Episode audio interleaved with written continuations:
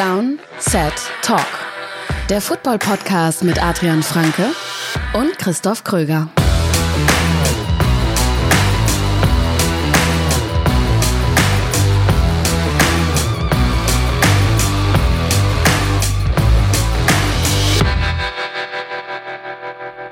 Willkommen zu einer neuen Folge Downset Talk. Das ist der offizielle NFL-Podcast von RTL mit mir, Christoph Kröger und Adrian Franke. Einen wunderschönen guten Tag. Und ich moderiere diese Folge an, als wäre es eine ganz normale Folge Downset Talk, die ihr überall da, wo es Podcasts gibt, hört. Natürlich auch bei RTL Plus. Aber es ist nicht eine ganz normale Folge. Es ist eine Folge, ähm, ich glaube, so weit auseinander haben wir uns noch nie befunden während mhm. einer Aufnahme, denn du bist ganz normal in Mannheim zu Richtig. Hause aber ich Richtig. sitze gerade bei so rund lass mich mal eben schauen, damit ich keinen Quatsch erzähle. 29 Grad, ähm, 18 Uhr Ortszeit in Thailand, genauer gesagt auf Komak, einer ganz, ganz kleinen Insel. Ähm, und äh, ja, äh, in meinem Hotelzimmer. ähm, wer bei Instagram das noch nicht gesehen hat, da habe ich mal meinen kleinen Arbeitsplatz gezeigt mm, mit einem sehr fancy Holzstuhl, ja. auf dem ich sitze. Ähm, nicht so bequem. Ich, ich würde ja gerne jetzt irgendwie sagen, ich sitze hier und grinde Draft-Tape, du lässt dir die Sonne auf den Bauch scheinen. Aber ich, ich weiß ja, dass du vor Ort tatsächlich, ich, ich glaube, da hast du noch nichts gepostet, oder? Aber das, Nein, äh, noch nicht. Das kommt noch. Ich habe das, hab das Bildmaterial schon gesehen. Äh, Christoph ist wirklich in Thailand am Draft-Tape grinden, das kann ich bestätigen. Ja, vor allem auf den, auf den Reisen. Also der Flug ja, äh, von ja. Frankfurt dauert zehn Stunden. Da, mhm. der war zwar über Nacht, ich habe dann auch mal versucht zu schlafen, aber konnte wie immer nicht schlafen, weil geht bei mir einfach nicht so gut im Flieger, mal mhm. so wegdösen, ja. Äh, da habe ich echt viel geguckt äh, und mhm. dann ist es ja das Layoverland sozusagen hier in Thailand. Also du bist dann halt viel im Land noch unterwegs und alleine von Bangkok dann hier zur Insel. Ähm, dauert auch nochmal, glaube ich, in Summe so sieben Stunden oder so waren wir unterwegs. Da kann man auch nochmal gut was gucken. Aber ja. ich gebe zu, ich lasse mir auch ordentlich die Sonne auf den Bauch scheinen. So es, ist es nicht. Also ich war heute schon, ich weiß nicht, was du heute schon so gemacht hast, aber ich war schon mit dem Kajak unterwegs und äh, war auf einem Strand, wo äh, außer uns niemand war. Jetzt kann ich, dann kann ich doch sagen, ich habe heute Malik Neighbors fertig geschaut. So. Bin ich überraschenderweise noch weit von entfernt. äh, worüber sprechen wir heute, Adrian? Äh, gut, wir müssen natürlich vor dem Draft kommt die Free Agency. Und ihr wisst es, wenn ihr uns schon länger hört, wir versuchen immer zumindest auch so einen groben Überblick zu geben. Free Agency ist immer so ein Thema, weil, also wir könnten hier natürlich über 150 Spieler oder so sprechen. Wir versuchen so einen Überblick zu geben, generell über die Free Agent, die, die angehenden Free Agents in der Offense. Das machen wir heute. Defense nächste Woche. Und dann in der Free Agency Woche werden wir ja eh, da wird's, das wisst ihr, da wird es dann mehrere Folgen geben, wahrscheinlich irgendwie vier oder sowas in der Art, keine Ahnung, mal gucken. Und da werden wir natürlich dann auch nochmal im Detail auf Spieler und Deals und so weiter eingehen, die wir jetzt heute nicht besprechen. Heute ist unser Ziel, euch eine Übersicht mitzugeben und ein paar Spieler natürlich auch im Detail zu besprechen, wieso diese Offense-Free-Agent-Gruppe aussieht. Ganz genau, da werdet ihr von uns eine gemeinsame Top 15 bekommen, so wie ihr das kennt. Ähm, worauf wir jetzt noch gar nicht eingegangen sind, ist natürlich, dass diese Folge ausnahmsweise mal am Freitag erscheinen muss. Das hat organisatorische Gründe gehabt. Äh, das Internet in Thailand war nicht schuld, allerdings muss ich hoffen, dass es hält. Das Internet ist ja eigentlich super. Also zum Beispiel am Handy habe ich für also weiß ich nicht, ein paar Euro habe ich, glaube ich, unlimited Internet für die nächsten paar Tage. Das bringt nur leider nichts, weil ich bin wirklich in so einem äh, versteckten kleinen Bungalow sozusagen, irgendwo im Dschungel. Mm. Ähm, und da bringt mir das nicht so viel. Deswegen äh, drückt uns die Daumen, dass das Internet einigermaßen hält. Adrian war gerade schon so ein bisschen abgehackt, aber ich glaube, ich habe die wichtigsten Dinge verstehen können. Also, gleich Top 15 Offense Free Agents. Jetzt erstmal eine Quick Question. Next question. Und die kommt in diesem Fall von Bon Ben E. Bon Ben E hat auf unserem Discord-Channel gefragt, wie stark weicht eurer Meinung nach der Eindruck, den man von einem Spieler bekommen kann, von Highlights zu Tape ab? Kann man nur aus Highlight-Videos einen guten Eindruck bekommen oder ist das in euren Augen mehr Unterhaltung? Wie sehr fehlen die negativen Plays und die Bewertung der Balance aus positiven und negativen Plays? Eine sehr, sehr gute Frage. Passt natürlich jetzt auch perfekt, weil wir beide ja, mhm. ihr habt es ja gerade gehört, äh, schon gestartet haben mit unserem Tape-Grind für den Draft. Ähm, und diese Frage bekommen wir jedes Jahr, aber ich glaube, diesen Unterschied, diese Unterscheidung zwischen Highlight-Tape und äh, Highlight-Videos und mhm. Tape muss man, glaube ich, nochmal genauer erklären. Vor allem, glaube ich, äh, kommt häufiger auch mal die Frage, was ist eigentlich Tape? Ihr sprecht immer von Tape, was genau guckt ihr euch da ja. eigentlich an?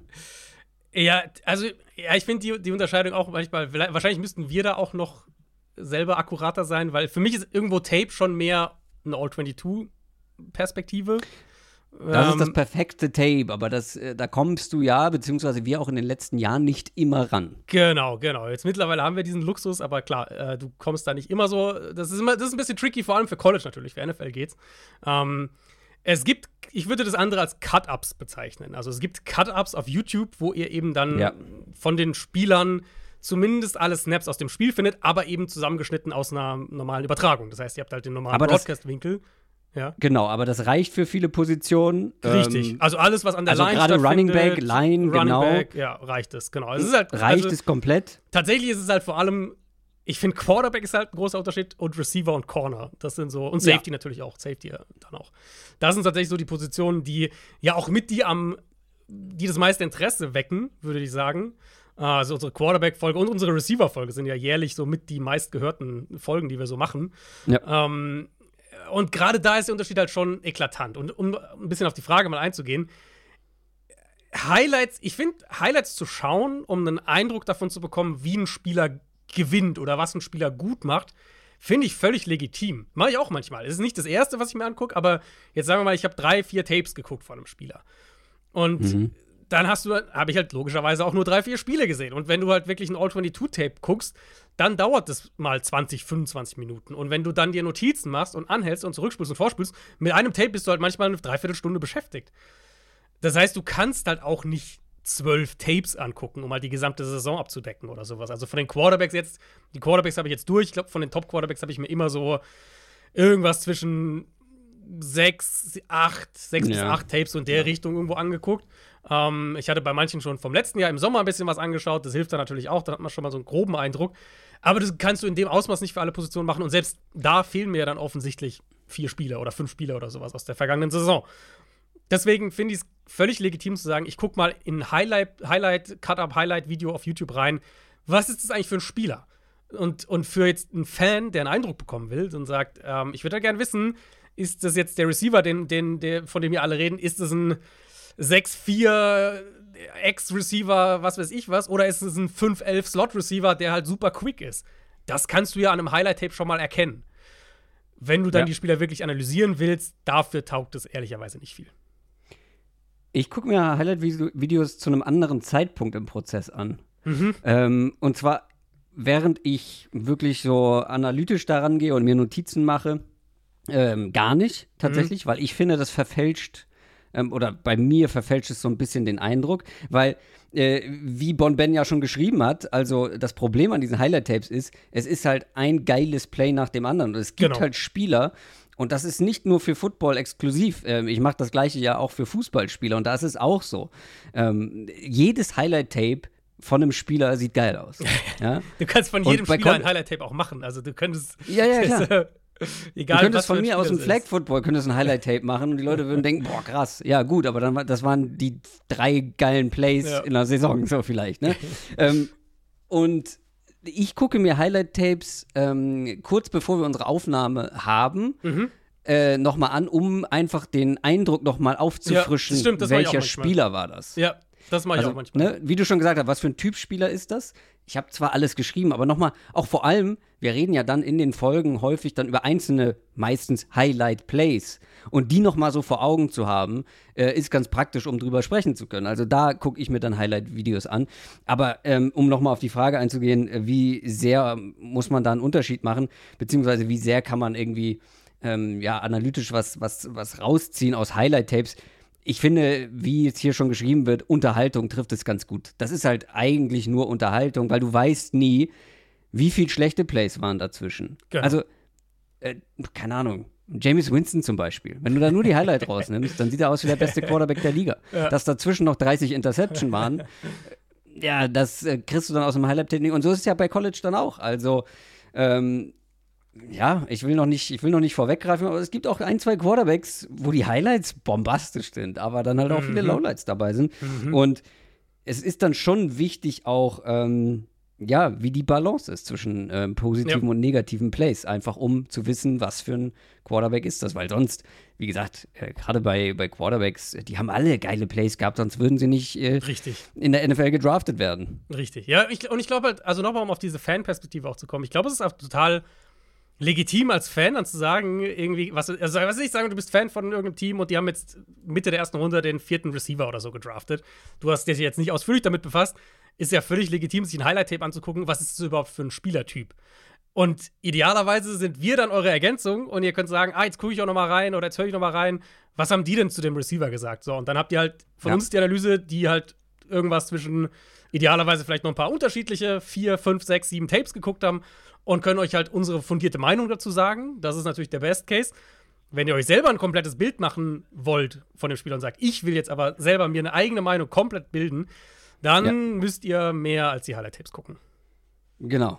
Ähm, also, wenn ihr Highlight-Tapes guckt und dann äh, die Schlussfolgerung daraus ist, der Spieler ist mega geil und mein Team hat genau das Richtige gemacht, was wir häufig dann auch lesen, wenn wir dann zum Beispiel einen Pick kritisieren, dann ist es vielleicht die falsche Herangehensweise.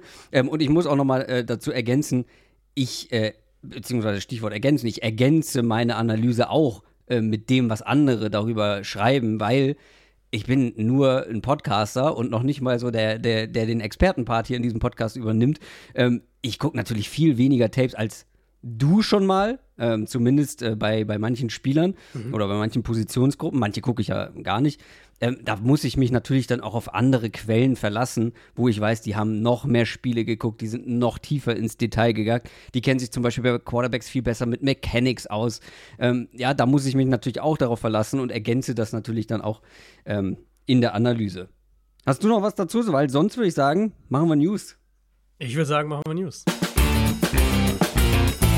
News aus der NFL. Wir starten bei einem Super Bowl-Teilnehmer, dem Team, das den Super Bowl leider verloren hat. Die San Francisco 49ers haben ihre Konsequenzen aus dieser Niederlage, beziehungsweise aus der ganzen Saison, weil der Super Bowl war wahrscheinlich mhm. nicht ähm, alleine schuld daran, der wahrscheinlich noch am wenigsten, denn sie haben ihren Defensive Coordinator Steve Wilkes entlassen.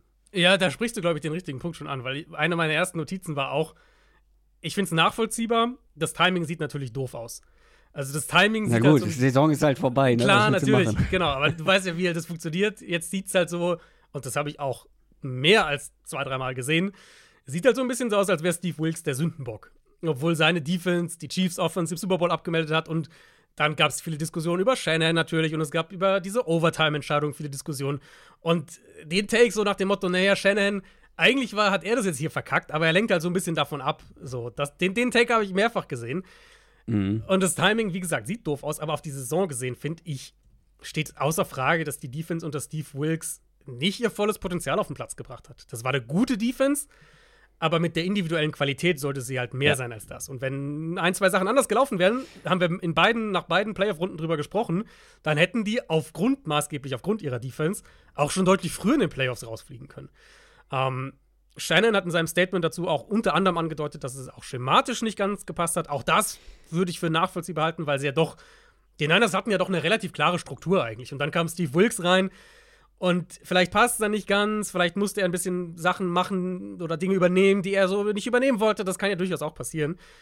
Ich bin gespannt, wen sie jetzt holen. Ob sie intern bleiben, was ich mir durchaus vorstellen kann. So die Hoffnung, wir knüpfen wieder mehr an diese die Miko Ryans mhm. Zeit davor an ob sie jemanden wie Brandon Staley vielleicht holen, ob sie vielleicht bei einem ganz großen Namen anfragen, glaube ich nicht, aber ob du halt einfach mal Mike Rabel fragst, ob du einfach mal Belichick anrufst, zumindest mal anrufen, also Schaden. Ähm, ja, ja. wenn ich raten müsste, würde ich sagen, sie machen irgendwas internes, weil sie eher wieder zu dem zurück wollen, was sie vor, also vorletzte Saison quasi hatten.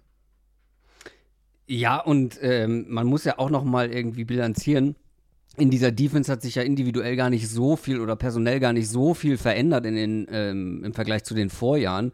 Ja. Und die, seine Vorgänger, Steve Wilkes Vorgänger, haben unglaublich gute Arbeit gemacht. Die 49ers Defense war extrem stark und die beiden sind, äh, die beiden letzten sind Head Coaches geworden. Ja. Also es gibt nicht so viele Entschuldigungen, was jetzt irgendwie die individuelle Qualität dieser Defense ja, du kannst äh, angeht für also, Steve, Steve Wilkes. Du kannst ja sogar einen Case machen, meine, sie hatten an, dann ein, zwei Verletzungen, aber du kannst ja sogar einen Case machen, dass die sogar besser wurde. Also, sie haben Javon Hargrave für sehr viel geholt. Ja. Sie haben in der Saison für Chase Young getradet. Ähm, also du kannst ja wirklich, du kannst ja einen Case machen, dass die individuelle Qualität der 2023er Defense in Summe höher war als die im Jahr davor. Und die im Jahr davor, würde ja. ich sagen, war die bessere ja. Defense auf dem Platz.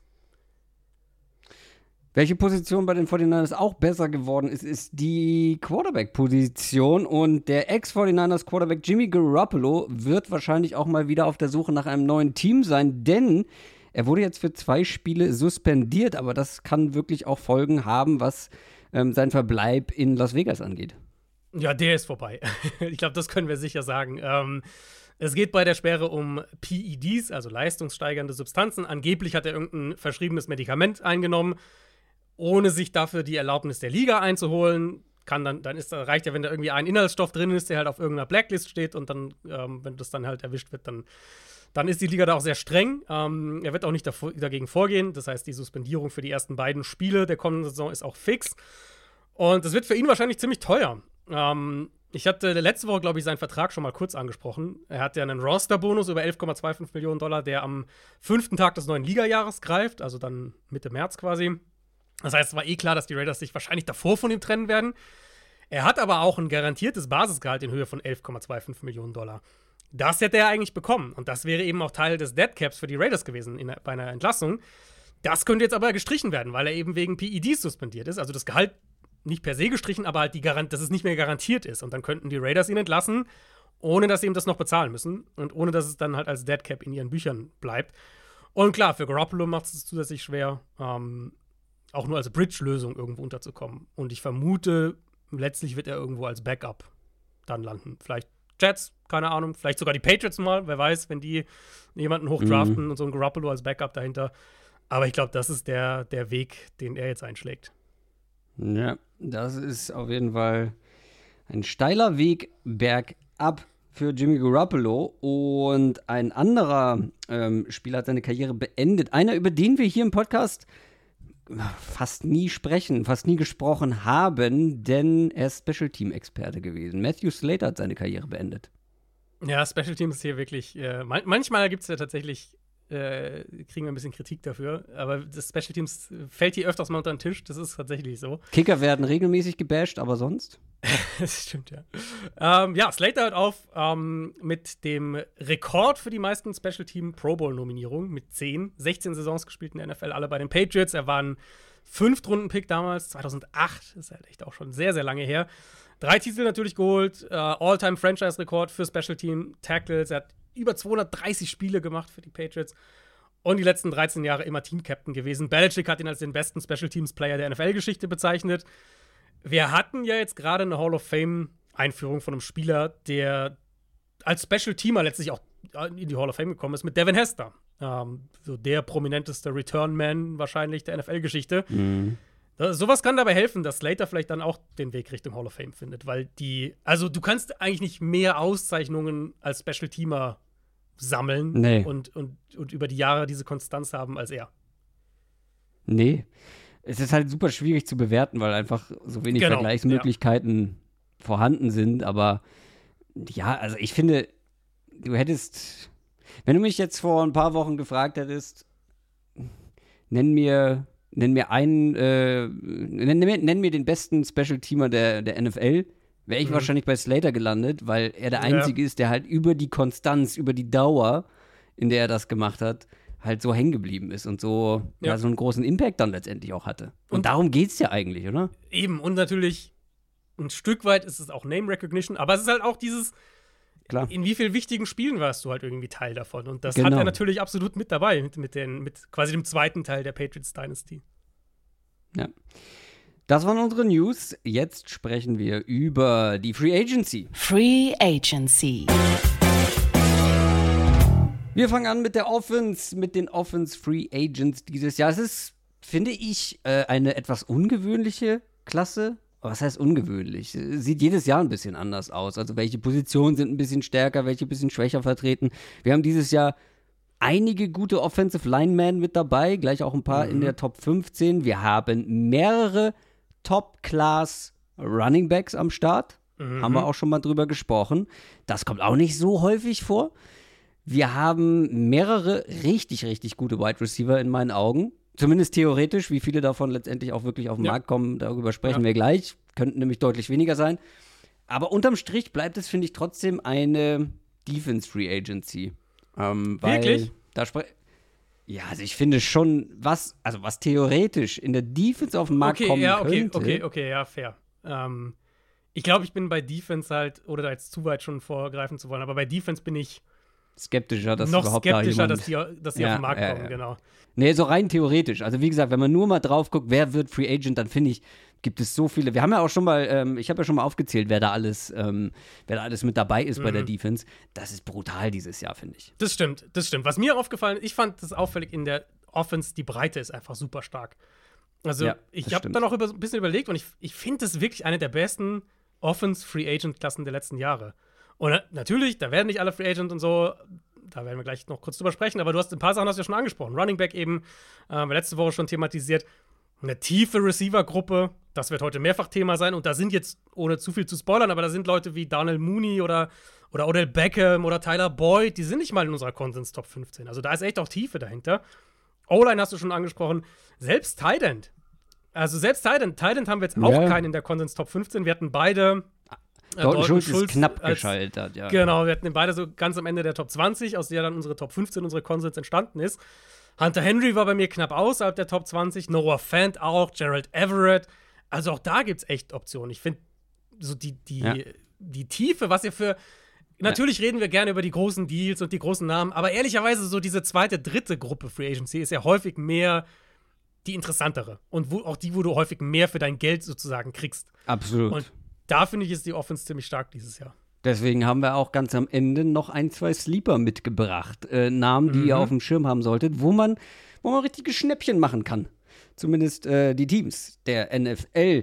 Ähm, Quarterbacks auch spannend. Äh, wir haben ja über die Namen schon gesprochen, die im Quarterback-Karussell dabei sind. Das Ding ist, Mhm. es gibt nicht viele, die man jetzt in der Free Agency bekommen kann, die du als dein Starting Ja. Quarterback haben willst. Aber es gibt halt einige Teams, die auf der Suche nach genau sowas sind. Ja, die, also ich finde auch, dieser Quarterback-Markt wirft, wenn man jetzt auch die Offense, die, die Free Agents einfach mal durchgeht, wir haben jetzt nur zwei Quarterbacks in der Top 15, aber das wirft schon seine Schatten voraus. Also wir haben ja im Prinzip, widersprich mir gern, wir haben aber in meinen Augen sieben Teams, die konkret einen neuen Starter suchen. Also Starter für die kommende Saison. Chicago, Washington, New England, Atlanta, Minnesota, Denver und Las Vegas. Tampa Bay an sich auch noch, aber ich sagen. die Bucks würde ich, genau, Bucks und Baker Mayfield, so in Klammern mal. An sich die Bucks auch noch. Dann kommen die Giants vielleicht noch dazu, wenn die sagen, so, wir, wir wollen jetzt nicht mehr mit Daniel Jones weitermachen. Vielleicht Mhm. kommt Pittsburgh dazu, haben wir schon mehrfach drüber geredet. Also wir könnten über acht, neun Teams sprechen, Also die acht. konkret einen neuen Starting Quarterback suchen. Ohne dass wir uns wiederholen, ich glaube ja bei den Steelers schon eher in die Richtung, aber sicher ist Mhm, es natürlich mhm. gar nicht, aber ja, sieben oder acht auf jeden Fall. Mhm. Und ja, der Draft hat viele interessante Quarterback-Prospects. Freut euch auf die Quarterback-Folge. Ich glaube, die wird richtig, richtig gut. Aber allein die ersten drei Picks gehören halt Teams, die ich gerade aufgezählt habe, die halt selber einfach direkt einen Quarterback nehmen könnten. Das heißt, eventuell kommst du an Pick 4 an und es sind halt schon drei Quarterbacks weg. Das heißt, diese Kandidaten eben davor, also Free Agency oder Trade, Mhm. die werden, glaube ich, hochgepusht. Und das ist natürlich, da verrate ich jetzt nicht zu viel, Kirk Cousins ganz oben mit dabei. Und wenn wir dann über, über Trades sprechen, Justin Fields, Ja. Ryan Tannehill wird Free Agent, Russell Wilson, glaube ich, wird irgendwie entlassen, getradet. Mal gucken, wie sie es cap-technisch hinkriegen, aber der wird wahrscheinlich auch zu haben sein. Und ich glaube, solche Kandidaten wie Tannehill, wie Wilson, die werden wahrscheinlich irgendwie noch mal starten nächste Saison, einfach weil der Need so groß ist. Ja. ja, also Gardner Minshew, haben wir ja schon drüber gesprochen, wäre für Gardner mich einer, Minshew, genau, wäre ja. für mich der Mhm. heißeste Kandidat, um vielleicht tatsächlich nochmal zu starten. Irgendwo. Mal schauen. Grundsätzlich muss man eine Sache sagen, und da können wir direkt auch dann zu unserem Platz 15 kommen. Ich habe überraschenderweise tendenziell O-Liner etwas höher als du. Ähm, wir werden jetzt nicht mehr Ja, nicht auf jede einzelne Platzierung, die wir äh, jemandem gegeben, drauf eingehen, aber ich glaube, das kann man grundsätzlich mal festhalten. Dann habt ihr es schon mal im Hinterkopf. Ich habe O-Liner etwas höher ge äh, geratet sozusagen in diesem Ranking. Und du bist bei Running Backs tatsächlich etwas höher. Was ist da los? Was ist da Ich weiß los? auch nicht, ja. Ich weiß auch nicht, wie das passieren konnte. Ja, O-Liner, wir kommen ja gleich zu den ganzen Kandidaten im Detail. Es gibt, ja, es gibt vor allem einen, würde ich sagen, wo wir eine richtige Diskrepanz hatten. Ähm, ich war bei ein paar O-Line einfach O-Linern so ein bisschen äh, skeptisch, entweder verletzungstechnisch oder One-Hit-Wonder technisch sozusagen. Bei einem sind wir uns aber einig. Den haben wir beide auf Platz 15 und am Ende ist er auch unser Platz 15 geworden, nämlich Robert Hunt, Offensive Lineman. Mhm. Ähm, hat bei den Dolphins gespielt, war auch ein Second-Round-Pick der Dolphins, vier Jahre Starter, erst noch auf Right Tackle, seit drei Jahren hauptsächlich ja. Right Guard, also kann theoretisch beide Positionen bekleiden. Sehr konstant gespielt, auf einem hohen Niveau, kontinuierlich gesteigert, zum Beispiel, wenn man das messen will, an Passblock-Effizienz, aber auch bei mhm. anderen Statistiken wirklich Jahr für Jahr immer etwas besser geworden. Ähm, Strafen zum Beispiel auch stark reduziert, aber ähm, dieses Jahr inklusive Playoffs nur elf Spiele gemacht. Das sind natürlich kleinere Fragezeichen. Hat sehr gut in Mike McDaniels Scheme gepasst, da sehr gut ja. funktioniert. Etwas Was das übergreifende ja. Scheme in der NFL ist. Also der Eben. wird in vielen Offenses wahrscheinlich funktionieren. Viele Offenses werden sein Tape die letzten zwei Jahre sehen und sagen, gut, ja, das können wir eins zu eins auf uns übertragen. Ja, aber ist doch grundsätzlich etwas überraschend, dass der auf den Markt kommt, oder? Also Jemand, der wirklich ja, so konstant ja. auf dem Niveau gespielt hat, also wirklich in einem hohen Niveau? Zumal die Dolphins ja, jetzt will ich nichts Falsches sagen, aber ich glaube, vergangene Offseason haben sie doch Austin Jackson einen neuen Vertrag gegeben, wenn ich das richtig im Kopf habe. Ja. Und da hätte ich jetzt gesagt, Hunt das war für mich der klar bessere von den beiden. Ich meine, Jackson ist halt Tackle, First Round, Pedigree und so weiter. Vielleicht, ne, dass man da vorbeugen wollte, bevor der äh, teurer wird. Aber Hunt ist für mich so ein, wenn der auf den Markt kommt, und die Dolphins sind ja auch in einem spannenden Punkt für sich betrachtet, weil sie weil sie halt cap-technisch jetzt echt an einem Limit sind, weil sie mhm. sich die Frage stellen müssen, was machen sie mit Tour, gehen sie nochmal all-in, kommen das Saison und so weiter. Ähm, und es kann halt sein, ich meine, wir hatten ja zwei, letztlich zwei Dolphins Offensive Linemen, die ähm, in dieser 15 bis 20 Range irgendwo drin sind. Es war eben einmal Robert Hunt und es ist äh, Connor Williams, der Center. Williams hatten wir auch beide in unserer Top 20, hat es halt nicht ganz in die 15, in die Top 15 geschafft. Ja. Ähm, Connor Williams eben verletzt natürlich, das heißt, also musste, hat er die Saison vorzeitig beenden müssen, verletzungsbedingt. Aber das sind beides richtig gute junge Offensive oder relativ junge Offensive Linemen. Hunt ist 27 ja. und ein 27-jähriger O-Liner, der ja. gezeigt hat, dass er positionsbezogene Flexibilität hat und ja eigentlich durchweg gut gespielt hat, wenn nicht sogar mehr als gut das ist, das ist für mich so ein, das ist nicht flashy, aber das ist, das ist für, kann für mich eine richtig gute Free Agency-Verpflichtung für ein Team sein. Außer er wird überbezahlt, ne? Also, du hast das Alter angesprochen. Das es kann, kann schon sein, ja. dass der, dass so jemand, mhm. ähm, gerade mit Blick auf Scheme, dass da irgendjemand denkt, okay, der hat bei Mike McDaniel so gut funktioniert, den wollen wir haben und dann gibt es ein Wettbieten genau, und am Ende. Das, ja. Am Ende wird er vielleicht sogar überbezahlt, kann ja auch sein, weil er ist jetzt. Die Gefahr ist, ist klar, ja. Ist und immer da, halt gerade bei diesen. Ja. Wie bitte? Nee, ist immer da, klar, aber ich finde gerade bei so jungen oder noch relativ ja. jungen Spielern, gerade für so eine Position, wenn die dann in die Free Agency wirklich auf den Markt kommt, das kommt ja auch nicht so mhm. häufig vor. Wir haben noch ein, zwei andere, etwas jüngere Offensive Linemen mit dabei, aber meistens richtig gute Liner werden ja häufig gehalten von ihren Teams. An sich ja. ja. Da bin ich auch wirklich auf den Markt gespannt. Ich meine, auch die Frage wäre ja auch, sieht ein Team ihn vielleicht sogar als Right Tackle? Das also würde ihm noch mal ein paar als, als äh, Dollar mehr genau. äh, einbringen. Richtig, ich habe jetzt, ich habe äh, bei vielen Spielern Einfach damit man mal so ein bisschen was an die Hand bekommt, weil wir sind, glaube ich, beide keine, keine Contract-Experts, keine NFL-Contract-Experts, mhm. aber die bei PFF haben genau solche. Und die geben ja immer, habe ich die letzten Jahre, glaube ich, auch schon gemacht, da geben ja immer so eine kleine Schätzung ab. Also was erwarten sie, was kann der Spieler für einen Vertrag bekommen? Und äh, mhm. bei Robert Hunt sind es vier Jahre 17,5 Millionen. Und das wäre Top 6 Money das unter Guards. Das ist schon. schon also 17,5 pro Jahr natürlich, äh, ja das ist schon, das ist schon ordentlich. Ähm, auf der anderen Seite sage ich, denke ich dann auch, Teams, die, gerade Teams, die vielleicht einen Quarterback haben, der noch günstig ist, die einen jungen Quarterback eine gute Offensive Line hinstellen wollen. Der Cap wird deutlich steigen. Wir wissen, glaube ich, die Cap-Zahl ist ja noch gar nicht offiziell. Ähm, aber alle gehen davon aus, dass wir dieses Jahr einen großen Sprung bekommen im Salary Cap. Ja, du musst halt, ja, letztlich musst du, musst du für, für Qualität bezahlen. Fairer Einwand ist natürlich, Guard ist halt keine Premium-Position. Willst du halt 16, 17, 18 Millionen pro Eben. Jahr in einen Guard stecken? Das ist, finde ich, eine faire, faire äh, Kritik. Lass uns doch mit einem weiteren Guard weitermachen. Platz 14. Mein Platz 11, dein Platz 18, Kevin Dodson. Guard der mhm. Rams jetzt gewesen.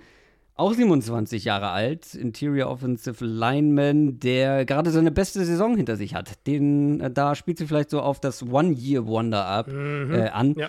Ähm, drei Jahre bei den Steelers ja hauptsächlich gespielt, hauptsächlich Left Guard vor allem. War da okay, wenn überhaupt, mehr nicht. Mhm. Letztes, ähm, letztes Rookie-Jahr war das vergangene jetzt bei den Rams und da hat er sehr gut auf Right Guard funktioniert. Und es war tatsächlich, Kevin Dodson war tatsächlich einer von vielen kleinen Puzzleteilen, äh, was die Rams zu einer Überraschungsmannschaft gemacht hat und vor allem die Offense. War sehr günstig für die Rams, kann sich jetzt mit einem fetten Vertrag belohnen. Auch ein äh, Kandidat, der vielleicht, weil dieses Jahr so stark war, tendenziell etwas zu viel bekommt. Also vielleicht kann auch er auf seine 17 Millionen äh, als Guard hoffen. Ja. Also da bin ich, ich meine, ihr habt es jetzt ja gehört beim Ranking äh, Dodson, für mich hinter Robert Hunt, ähm, wenn ich jetzt nur mein Ranking anschaue. Das, da, diese 17 Millionen für Hunt würde ich schon mit Zähne knirschen, aber würde ich eher bezahlen als für Dodson, weil dafür ist mir die Gefahr doch zu groß, dass das ein One-Hit-Wonder ist. Nicht im Sinne von, dass er jetzt total, also dass er jetzt wieder total in den Keller fällt oder sowas, war er ja vorher auch nicht. Also Nein. weil bei den Steelers halt solide irgendwie so.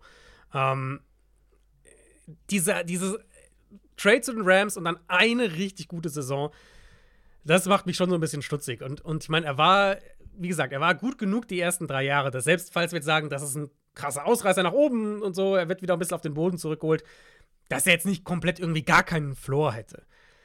Sein leistungstechnischer Sprung, was das Run-Blocking angeht, kam bei den Rams, wo er deutlich mehr Gap-Blocking als Zone-Blocking machen konnte. Vielleicht auch das ein Hinweis darauf für Teams, die Interesse an ihm haben. Ich glaube, er ist ein, ein solider Starter, ähm, der auch beide Seiten gespielt hat, Left Guard und Right Guard. Ein solider Starter, der dieses Jahr zum ersten Mal eben ein Ceiling gezeigt hat, was wir bei ihm nicht vermutet hatten, ehrlicherweise. Die Steelers ja auch nicht, sonst hätten sie nicht relativ günstig weggetradet. Ähm, aber da wäre ich nicht bereit, dieses Investment zu machen. Also, und wenn das halt dann im Endeffekt heißt, für mich als GM, keine Ahnung, es gibt halt Teams, die ihm 16, 17 pro Jahr bieten, da wäre ich wahrscheinlich raus. Ja. Da würde ich sagen, das, das will ich nicht bezahlen.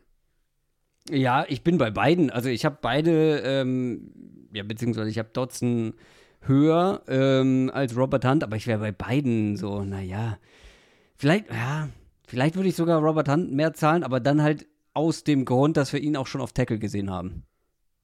Weißt du? Und aber halt bei Hand, finde ich, ist schon ein Argument zu sagen, wir haben ihn halt eigentlich vier Jahre lang auf, mit einer relativ konstanten, Hm. mit einem relativ konstanten Level gesehen. Du kannst einen Case machen, dass der Peak von Dodson jetzt höher war als der, der Peak, den wir von Hand bisher hatten. Ja. Aber dafür weißt du eigentlich bei Hand halt viel mehr, was du kaufst. Und gerade bei Offensive Line, gerade bei Interior Offensive Line, glaube ich, ist mir die, die Stabilität mit ein bisschen niedrigerem Peak, aber die Stabilität auf einem hohen Level wäre mir mehr wert als die, die Hoffnung sozusagen darauf, dass der Peak jetzt ähm, sich konstant hält. Ja. Ähm, dann haben wir auf der 13 direkt den nächsten, ähm, den nächsten Offensive Mhm. Lineman. Und das ist einer, der, ja, den wir definitiv etwas kontroverser diskutieren können. Mein Platz 8, dein Platz 20.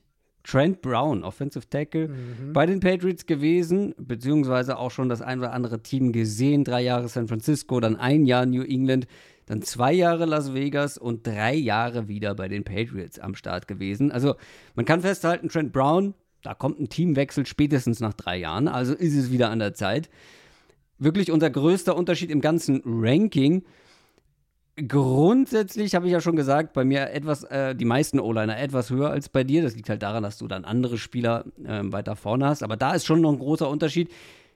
Ich gebe zu, vielleicht etwas zu hoch, aber Platz 20 zum Beispiel finde ich dann wiederum auch zu tief. Deswegen, ich glaube, 13 ist gar nicht so schlecht, weil ich finde, das ist ein, das ist ein 30 Jahre alter Offensive Tackle, der sehr konstant Offensive Tackle gespielt hat, der beide Seiten spielen kann Ja. der sich auch unter mehreren Coaches, also schon in verschiedenen Offenses, in verschiedenen Schemes bewiesen hat, finde ich zu interessant, um äh, ihn jetzt irgendwie hinter so ein paar andere Kandidaten, vor allem Guard-Kandidaten zu setzen. Trent Brown ist für mich so der typische. Ich glaube, dass der ist mir zu heiß als, als äh, Free Agent. Ich glaube, ich weiß nicht, was er kriegen wird auf dem Markt. Ich glaube, es wird gar nicht so krass sein, ehrlicherweise, weil Teams vielleicht auch ein bisschen scared sind. Also, Ja. er hat halt vergangene Saison schon, schon abgebaut zum Ende. Bis zu dem Punkt, dass die Patriots ihn ja gebencht haben. Trent Brown hat die letzten beiden Saisonspiele nicht gespielt, weil die Patriots ihn gebencht haben, was ihm übrigens auch die Chance auf, äh, ich glaube, 750.000 Dollar Einsatzzeitboni gekostet hat. Verletzungen natürlich, hat auch letztes Jahr mehrere Spiele verpasst, vor, schon bevor er gebencht wurde. Einmal die letzten fünf Jahre hat er mehr als zwölf Saisonspiele absolviert. Seine letzte Free Agency, wir hatten ja das Szenario schon mal, mhm. und da war er noch deutlich jünger. Letzte Free Agency war schon ein ziemlicher Reinfall. Ähm, da kam er ja auch, da war ja dann ein Jahr bei den Patriots, wurde Free Agent, hat dann für vier Jahre 66 Millionen Dollar bei den Raiders unterschrieben und wurde letztlich nach zwei Jahren für einen, ich glaube, es war ein Tag drei Pick-Tausch zurück nach New England getradet. Ich sehe deinen Punkt und ich, ich glaube, Trent Brown kann ein absolutes Schnäppchen sein. Wenn der irgendwo beim richtigen mhm. Team, beim richtigen Coach, in der richtigen Situation landet, motiviert ist, fit bleibt natürlich klar, aber das gilt irgendwie für alle Free Agents, dann ist er ein überdurchschnittlicher Left Tackle. Und, und dann hast du da vielleicht einen, den du für, ich weiß nicht, 10, 12 Millionen oder sowas holst und du hast einfach deine Left Tackle-Baustelle vielleicht gelöst. Ich habe halt bei Trent Brown Zweifel, dass das das wahrscheinlichste Szenario ist. Und ich vermute eben auch, dass andere, die anderen Offensive Linemen, über die wir jetzt schon gesprochen haben, Robert Hunt, ähm, wahrscheinlich auch Dodson und einige von denen, über die wir noch sprechen werden, unter anderem äh, ein Teamkollege von Trent Brown, dass die einen besseren Markt haben werden. Ich, wo ich gespannt bin tatsächlich, ist, mh, ob Trent Brown oder Mikai Beckton den größeren Markt hat. Weil hm. ich glaube, das sind aus ganz unterschiedlichen Gründen sind da, sind da sehr, sind da jeweils größere Zweifel dran. Beckton ist natürlich noch super jung, der ist noch nicht mal 25. Ja, gefühlt kaum ähm, gespielt. Hat, hat eben kaum gespielt, genau. Ob, ob da halt irgendwie, ob die beide am Ende so, so ein Jahr Prove-It-Deals unterschreiben. Ja, Trent Brown für mich wahrscheinlich am Ende für das, was er geht, auch so ein bisschen zu heiß, weil das sind meine Fragezeichen einfach zu groß bei ihm. Also, äh, die PFF-Prediction liegt bei zwei Jahre siebeneinhalb Millionen. Ja, da, das ist schon wieder eher die Range, in der ich ihn dann sehen würde. Also ich habe ja gerade 10, 10, 12 gesagt. Äh, ich glaube, es wird mehr sein. Ich glaube auch, du hast, genau, du 10, ich 12. Auch, ich habe mir auch aufgeschrieben, ja. Minimum 10. Hm.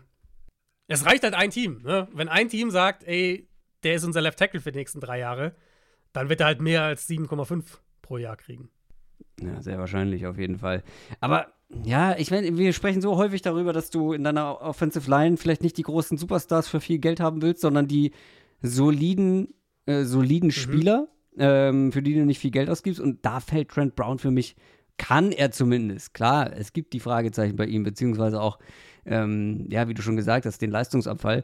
Aber alleine letztes Jahr, ich meine, was will man darauf geben? Äh, bei PFF Grades Platz 11 unter Tackles gewesen letztes Jahr. Wie gesagt, ein paar Spiele dann nicht gemacht. Und ich glaube schon, dass er, dass er einen Markt haben wird und dass er am Ende auch, ähm, ja. Ich, das glaube ich auch. Ich, ja. ich glaube, der wird nicht so robust sein, aber es reichen ja, wie gesagt, am Ende reichen ja, wenn irgendwie zwei, drei Teams sagen, ey, den wollen wir gern haben für zwei Jahre oder drei Jahre. Der wird keinen Monstervertrag unterschreiben für Trent Brown, glaube ich, ist halt die Situation super wichtig. Der muss halt zu einem Coach, der weiß, wie er mit, mit ihm arbeitet. Der muss Absolut, in eine Situation, ja. wo, er, wo er halt auch dabei bleibt, so, das ist, glaube ich, für ihn schon sehr, sehr relevant. Total, total. Jetzt wird so langsam etwas ähm, heißer, was die Position angeht. Nichts gegen Offensive Linemen, aber Ihr wisst, wie ich das meine. Jetzt kommen, kommen wir zu den mehr. Playmakern. Es kommen auch noch einige. Es kommen noch, ja, ja. Also für Offensive Line-Fans äh, ist heute gesorgt auf jeden Fall. Aber jetzt kommen mal ein paar Playmaker. Und wir fangen mit einem der bekanntesten Playmaker der NFL an. Auf Platz 11 in unserer Liste. Wir haben, äh, wenn ich das richtig sehe, zweimal Platz 11, genau. Deswegen kein ja. Platz 12. Nicht verwirren lassen. Gleich kommt noch ein zweiter. Unser gemeinsamer Platz 13, da sind wir uns sehr einig gewesen, Saquon Barkley. Running Back der Giants. Mhm. Äh, aber bevor wir zu den ganzen Top Running Backs kommen, inklusive Saquon Barkley, muss man vielleicht sagen, es gibt noch ein paar andere. Tony Pollard, Austin Eckler zum Beispiel, haben es nicht mal mit reingeschafft in unsere Top 15. Ich habe aber noch eine Frage, ähm, bevor wir zu eben diesen Top-Spielern kommen, an dich. Was glaubst du, mhm. welche Teams überhaupt für diese Top-Running Backs im Rennen sind? Ja, finde also, ich sehr gut. Finde ich sehr gut. Habe ich mir auch bei mehrfach hier notiert, ja. Weil das ist, äh, das ist, wird nämlich ganz spannend. Also wir haben ja schon die Namen, ich weiß nicht, war es in der normalen Folge oder war es in einem Mailback? Nee, wir haben letzte, letzte Woche haben wir doch in, der, in den Off-Season-Storylines, da haben wir die Stimmt, genau. Ja, ja, äh, genau. mal aufgemacht, ja. Und ich finde es ganz spannend zu sehen, also wie groß der Markt werden wird, darüber haben mhm. wir gesprochen, muss man auch erstmal schauen, aber dass wir halt drei dieser Top Running Backs mit dabei haben, plus halt mhm. halt noch so Leute wie Tony Pollard, den ich sehr spannend finde, Austin mhm. Eckler, wer weiß, vielleicht ist da die die sogenannte Klippe erreicht worden, aber ähm, an sich ja auch ähm, einer der besten Runningbacks der letzten Jahre gewesen. Mhm. Also Dallas haben wir ja schon mal drüber gesprochen.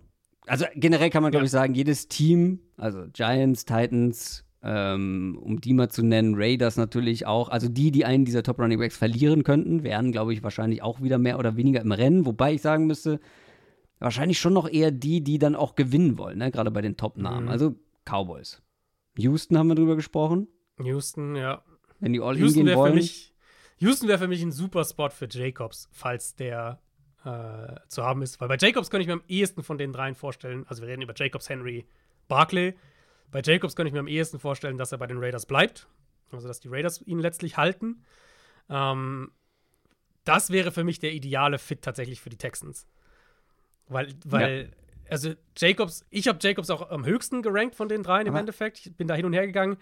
Er ist für mich das beste Gesamtpaket. Und er ist der jüngste von den dreien. Wir sprechen, wir sprechen doch nicht über Josh Jacobs. Okay, okay, okay, okay, okay, okay. Ähm, Kalma, also Jacobs, Kalma, Jacobs Houston, ähm, ganz Henry kurz Cowboys. nur ein Einsatz dazu, zu den Texans. Ja, ja, ja. Ich finde, neben Damian Pierce könntest du auch jemanden gebrauchen. Also wenn Damian Pierce wieder vernünftig fit ist, jemand, der eher den Ball fangen kann. Also, ich fände einen Saquon Barkley gar nicht so schlecht an der Stelle. Aber wir gehen die Namen gleich einzeln durch. Welche Teams hast du aber noch auf dem Zettel? Ähm, für Henry hatten wir ja schon Cowboys gesagt. Ähm, und ja. was ich für Henry echt auch spannend finde, das hat ein bisschen Fahrt aufgenommen die letzten Tage, ist Baltimore. Haben wir ja, da habe ich ja Saquon Barkley Woche. Äh, Ja, genau, du hattest die, die, Ravens auch gebracht als Thema. Ja. Ähm, hab, ich habe mir auch Barkley auch vielleicht die Ravens, aber ich Henry bei den, bei den Ravens könnte ich mir schon auch vorstellen. Wäre auch lecker. Das ist halt der Gus Edwards, das Gus Edwards Upgrade sozusagen. Und für Receiving und so weiter holen sie, da haben sie dann jemand anderen noch. Ähm, haben ja Keaton Mitchell zum Beispiel für so eine Rolle. Ja. Und bei Barkley habe ich mir aufgeschrieben, die größte Frage ist für mich, und das finde ich bei ihm tatsächlich am schwersten zu predikten, was kriegt er auf dem Markt? Weil ich finde, Henry hat ein relativ klares Profil. So, du bist jetzt, du bist jetzt 30, ist er jetzt, glaube ich, ne? Oder wird jetzt, nee, er ist 30. Ähm, wir wissen alle, dass er, lass dass uns, er diese. Lass uns die Vergleiche, ich würde die Vergleiche am Ende von den drei okay. machen. Oder vor allem, okay. vor allem bei Barkley und Henry finde ich sehr, sehr spannend. Ich finde, Jacobs fällt für mich noch so ein bisschen raus. Können wir gleich noch ja. drüber sprechen. Ich finde, es gibt aber noch ein paar andere Teams, die im Rennen sind. Also Eagles, mhm. die haben aktuell nur Gainwell im Roster. Aber die ich geben glaube, halt kein Geld aus für einen Running Back, glaube ich. Das ist halt ihr Ding. Also, ja, ja, das haben wir schon über andere Teams. Na gut, in den letzten Jahren haben nicht viele Mannschaften, nicht viele Teams viel die Geld. Eagles sind halt für mich mehr so, ja. die holen dann, sagen wir, keine Ahnung, sagen wir, die Texans holen wirklich einen dieser Prominenten oder sowas. Die Eagles holen dann Devin Singletary, Singletary für ja. drei Millionen, ja, sowas. Ja, wahrscheinlich, wahrscheinlich. Ähm, haben wir noch jemanden? Chargers vielleicht? Chargers müssen was machen, ja. Ja, nee, aber jetzt auch für die Top-Namen. Also es gibt einige, die was machen müssen. Also Vikings zum Beispiel mhm. können auch was machen, aber da glaube ich auch nicht, dass es das oberste Regal wird. Nee, Washington hattest du, glaube ich, noch genannt. Da bin ich mir auch nicht sicher, ob da Washington, das oberste Regal genommen wird. Ja, ich meine, die nee. haben ja mit äh, Robinson ja einen zumindest sehr guten Runner. Washington hatte ich ja, glaube ich, letzte Woche gesagt, wäre für mich der Eckler-Spot. So, ja, genau. Als genau, Ergänzung. Auch spannend, ja. Kingsbury's Offense, da ist der Receiver oft im Slot und so. Das kann ich mir vorstellen. Ähm, ja, Chargers sind für mich tatsächlich interessant, weil, also, wir haben das jetzt ja, wir haben das mal so ein bisschen schon angesprochen. Wir werden natürlich auch im Laufe der Offseason und Richtung Draft sowieso nochmal drüber sprechen. Aber Jim Harbaugh und Greg Roman. Ja. Also, der Ball wird gelaufen. Da, da können wir uns sicher sein. Ähm, und die haben ja gar nichts. Also, Eckler ist Free Agent, Kelly ist, ist Free Agent. Die haben ja gar nichts auf Running Back. Ja. Das heißt, die sind ich weiß nicht, ob sie so einen prominenten Free Agent mäßig machen würden. Wenn nicht, sind die ein klarer Kandidat für mich, um an Tag zwei vielleicht den ersten Running Back im, im Draft dann zu picken. Ja, total. Ähm, dann lass uns doch mal über die drei Namen sprechen. Angefangen mit unserem Platz 11, Saquon Barkley. Ähm, kann ich jetzt schon vorweggreifen. Auch Derek Henry ist unser Platz 11. Aber du hast Henry vor Barkley, ich habe mhm. Barkley vor Henry. Aber erstmal zu Barkley. Lang ist der, Nummer 2 Overall-Pick gewesen. Der hat noch keinen fetten Vertrag unterschrieben in seiner Karriere. Also nicht wie mhm. Henry es zum Beispiel gemacht hat oder wie ein Sieg Elliott es gemacht hat. Aber, ganz spannend, bin ich zufällig drüber gestolpert, nur drei aktive Runningbacks haben in ihrer Karriere mehr Kohle verdient. Ja, er hat Top 3 Pick äh, halt, ne? Lag halt zu 100 Prozent. Der hat, glaube ich, 20 Millionen Signing-Bonus oder so als Rookie bekommen. Ja, ja, kann gut sein. Ich meine, was war er? Nummer 3, oder? Oder nee, Nummer, Nummer zwei, zwei Nummer zwei. Zwei sogar, ja. Also klar, da kriegst du halt schon mal einen fetten Vertrag. Plus er hat ja den de facto Franchise-Tag mit ein paar Dollar obendrauf noch dazu jetzt ein Jahr gehabt. Ähm, klar, da, da kommt schon was zusammen. Den dicken Vertrag wird es wahrscheinlich trotzdem nicht geben, auch in diesem Jahr nicht. Kann ich mir irgendwie nicht so richtig vorstellen, dass es sowas richtig, dass da ein richtig fetter Vertrag rausgehauen wird. Dafür zu viele Verletzungen gehabt und jetzt auch ja. natürlich ein relativ überschaubares Jahr. Aber was ich finde, was so ein bisschen under the radar geblieben ist, Saquon Barkley hat zwei Jahre in Folge jetzt fast äh, ohne Verletzung gespielt, also ohne mhm. große Verletzung. Und letztes ja. Jahr natürlich, also vorletztes Jahr richtig gut, dieses Jahr zusammen mit der Giants Offense eigentlich eingebrochen. Da konnte er auch nicht mehr dran, nicht mehr viel dran ändern. Aber wir haben auch schon mehrfach thematisiert, es ist nicht mehr so ganz diese große Explosivität und Dynamik da wie früher. Ja. Und trotzdem würde ich behaupten, man hat hier die Chance auf einen Top 15 Back vielleicht. Und vor allem, vor allem hat man die Chance auf einen richtigen Three-Down-Back. Also, das war ein Spieler, der immer noch die acht meisten Snaps im Slot unter Starting Running Backs gespielt hat. Platz 1 mhm. bei durchschnittlicher Tagetiefe unter den Running Backs. Ich glaube, ja, man bekommt hier einiges an Value und ich glaube, man bekommt hier mehr Value als bei einem Derrick Henry, ehrlicherweise. Die Frage ist nur, was es kosten wird. Die Rolle ist für mich halt auch super entscheidend. Weil und das meinte ich auch so ein bisschen mit dem. Bei Henry sind die Parameter so klar. Der wird jetzt 30. Wir wissen, der ist halt, er ist immer noch ein super Runner. Wir wissen alle, dass Henry so äh, Wert im, im Passspiel limitiert ist. So, das wissen wir alle. Aber wir wissen halt auch klar, was wir bekommen. Ich finde, bei Barclay ist immer noch so ein bisschen. Ähm, er war jetzt eigentlich die letzten Jahre selten ein dominanter Runner. Oder würdest du Barclay als dominanten Runner bezeichnen? Nee. Also er kommt halt über das Komplettpaket. Genau, und da ist er mir auch zu inkonstant, ehrlich gesagt. Ich finde, wenn, also ich würde ihn halt gerne in der Offense sehen, in der er tatsächlich irgendwie 100 Targets bekommen kann als Receiver. Was er als Rookie hatte, 114 in seiner ersten Saison und dann seitdem nie wieder mehr als 82 in einer Saison. Die vergangene war immerhin die erste, du hast gerade schon die Tagetiefe angesprochen, war die erste, äh, die, die zweite für ihn überhaupt in der NFL mit einer durchschnittlichen Tagetiefe von mehr als einem Jahr. 2,3 Jahre, das ist sehr, sehr gut für einen Running Back. Ja. Plus eben äh, mehr im Slot, hast du gesagt, auch White gespielt. Das, das, das finde ich halt sehr, sehr gut. Ich glaube, ich würde ihn halt mehr noch in der Rolle sehen.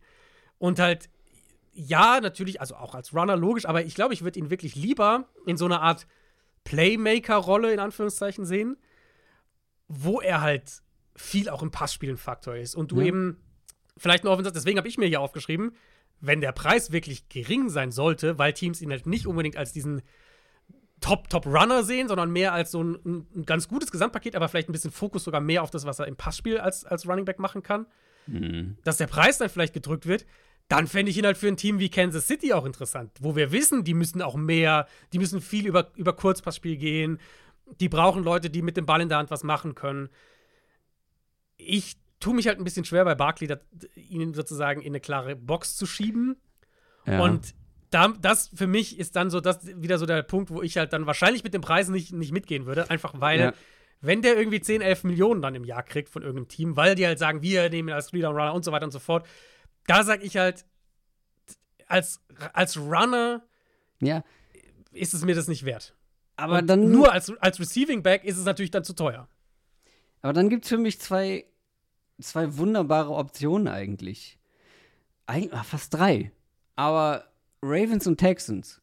Weil bei beiden wäre er zwar der Nummer 1 Back, aber es gibt trotzdem noch Talent abseits davon.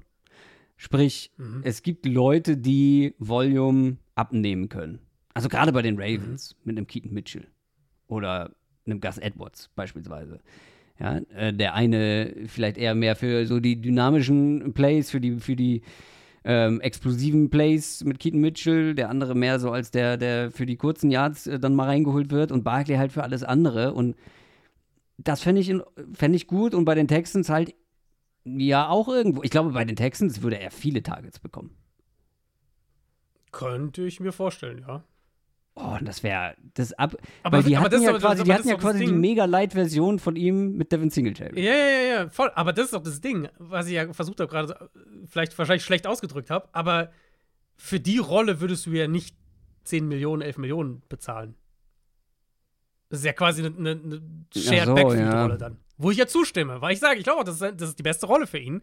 Ja, wie shared ist halt die Frage. Ja, gut, auf jeden Fall nicht so, dass er halt irgendwie 80%, 60%, 70% der Snaps spielt, sondern halt wirklich schon so shared irgendwie so, keine Ahnung, er ist der, der, der primäre Starter, aber es gibt halt schon einen, der so, der einen ordentlichen Teil der Running-Aufgaben übernimmt. So in die Richtung. Also die, die Cowboys machen sowas. Die Cowboys geben sehr viel Geld für einen Running Back aus und äh, verteilen das dann, glaube ich, 60-40.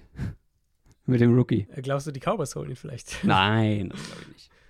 Nee, und, aber das ist genau das Problem, dass ich habe. Ich glaube ich glaub halt, Barkley wird, wahrscheinlich wird es ein paar Teams geben, die auch die, die Athletik noch irgendwie und, und die Upside vielleicht sagen, hier, die, die Highlights in ihm, mit ihm, die können richtig hoch sein.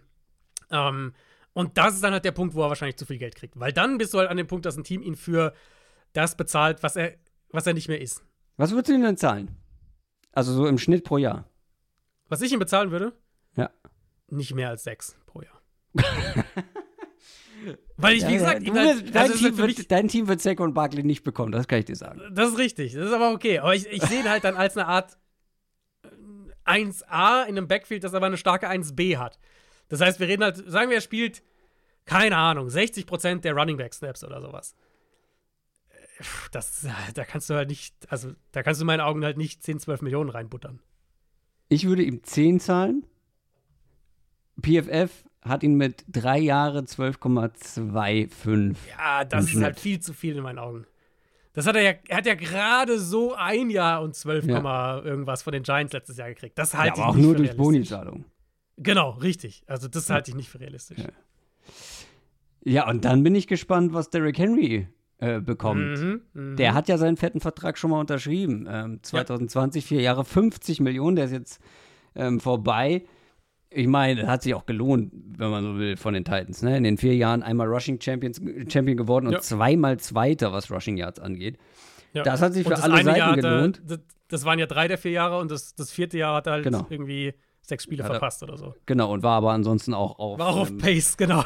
auch Ja. auf Pace da wieder hinzukommen. Also das hat sich für beide Seiten extrem gelohnt und jetzt wird sich wahrscheinlich für beide Seiten lohnen, weiterzuziehen. Zumindest aus Derrick Henrys Sicht. Also die Titans sind Ja. im Umbruch, du hast es gesagt, er ist Ja. bald 30. Ich glaube, er ist noch nicht 30, äh, aber wird- bald halt, wenn die Saison er startet, wird- genau. Der wird in ein paar Wochen Ähm, 30, ja. Und er ist ja immer noch eine Maschine am Boden. Also Mhm. dieses, dieses, diese Wand, diese imaginäre Wand, gegen die dann viele Runningbacks mit 30 laufen, ist er zumindest jetzt noch nicht gelaufen. Aber das kann natürlich immer dann auch schnell passieren. Äh, er ist auch mittlerweile ein Faktor im Screen-Game geworden die letzten Jahre. Die Frage ist halt, für wie lange kann er noch diese Genau. Maschine sein und welche Teams kommen in Frage? Wir haben jetzt schon ein paar genannt. Und wie viel würdest du denn im Derrick Henry dann im Vergleich geben? Weil du hast ihn, du hast ihn einen Platz höher, ich habe ihn einen Platz tiefer, lustigerweise, als, als ähm, Barkley, weil ich glaube, wenn du mich fragen würdest, wenn beide gleich viel kosten, Das dann wird ja aber ich nicht zu passieren. 100% Barkley. Und das wäre ja dann, so Ja. habe ich es dann für mich gerankt. Ich glaube, Henry würde, also der, zum einen, der Vertrag wird wahrscheinlich kürzer sein. Ich schätze, Barkley wird auf drei Jahre hoffen, wenn nicht sogar vier. Und Henry reden wir halt eher über zwei, würde ich sagen. Ja, ja. Ähm, Henry für zwei Jahre und acht pro Jahr. Finde ich okay. Also ich würde tatsächlich für Henry mit einem Zweijahresvertrag, der da logischerweise auch weniger Gesamtvolumen, weniger Garantien, du bist nach zwei Jahren, ist alles clean raus und so weiter, würde ich lieber Henry zwei Jahre acht pro Jahr als Barclay drei Jahre. Ja, aber lass, lass uns mit 10 reden. Ja, gut. Ich finde 10 ist halt 10 ist halt schon eine Hausnummer. Auf der anderen Seite in der richtigen Situation für, für einen begrenzten Zeitraum finde ich das sogar auch okay. Okay. Ich glaube, du bekommst halt einfach mit äh, Barclay etwas mehr insgesamt, muss halt ein Jahr mehr äh, wahrscheinlich ähm, ja, investieren, aber der Mann ist drei Jahre jünger als, der, als Derrick Henry und bringt mehr Flexibilität. Das stimmt, aber er ist drei Jahre jünger, aber er, letztes Jahr war halt Henry immer noch der bessere von den beiden. Und jetzt kam, und da kann man halt nicht mit der Situation argumentieren, weil die Situation für Henry war noch mieser. Ja, das ist richtig. Ja, nee, das wollte ich gerade machen, aber äh, Also ich hab habe da auch gemacht. ich mein, für Barkley war es ja letztes Jahr. Ähm, ich habe den, den Filter mal für Runningbacks mit mindestens 75 Carries angesetzt. Ich glaube, das sind dann so gute 40, ein ganz gute Sample Size. Da war Henry halt ähm, überall so im Mittelfeld, was, was Yards nach Kontakt pro Run, was Miss Tackles Force und sowas. Immer so in den, in den, in den Low 20ern, 30ern, irgendwo da.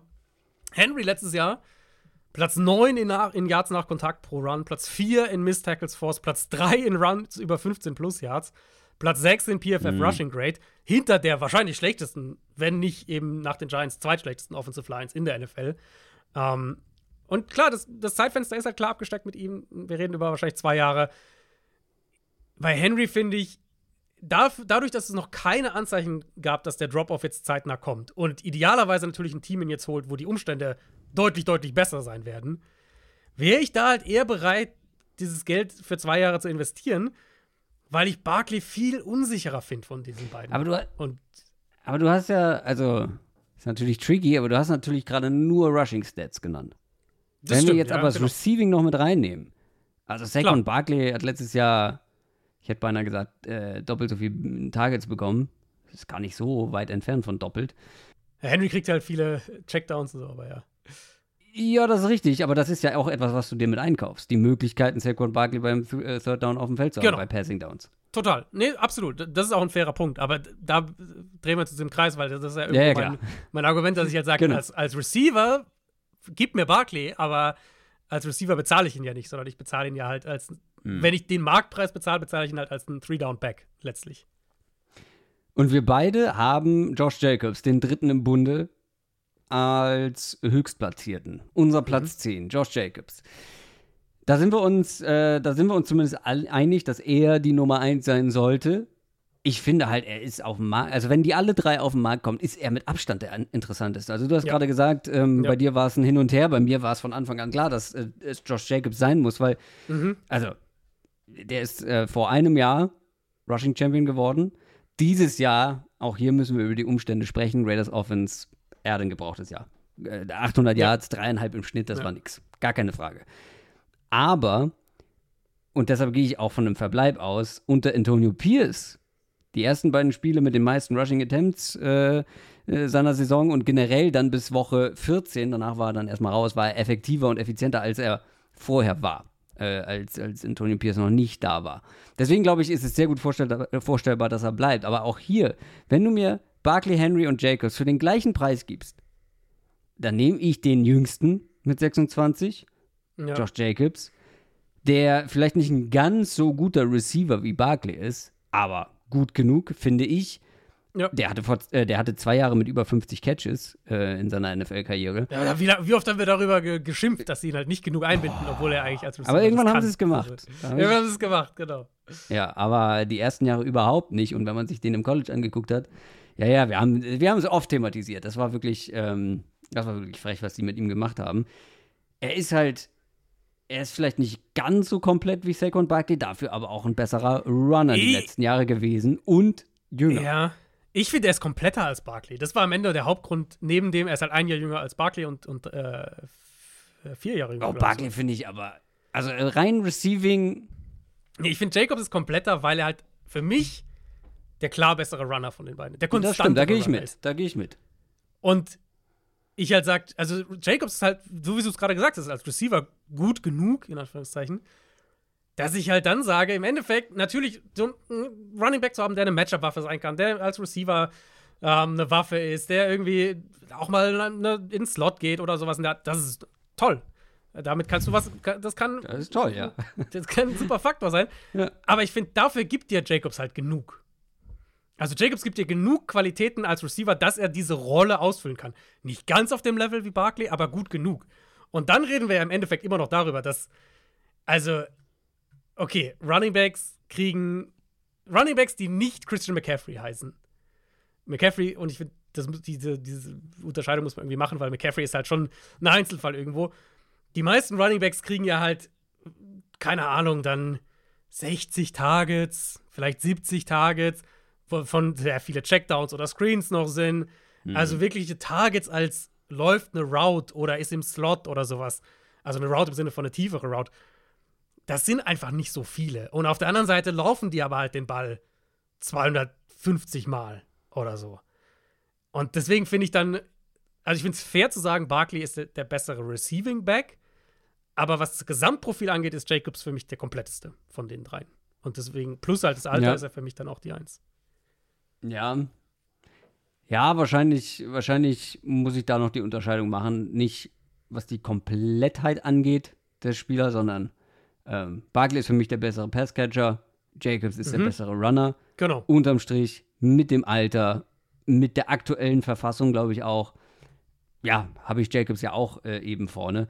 Äh, ganz spannend, Pro Football Focus erwartet einen minimal, also einen ähnlichen, aber minimal günstigeren Vertrag für Josh Jacobs. Und dann wäre meine Wahl ja super easy.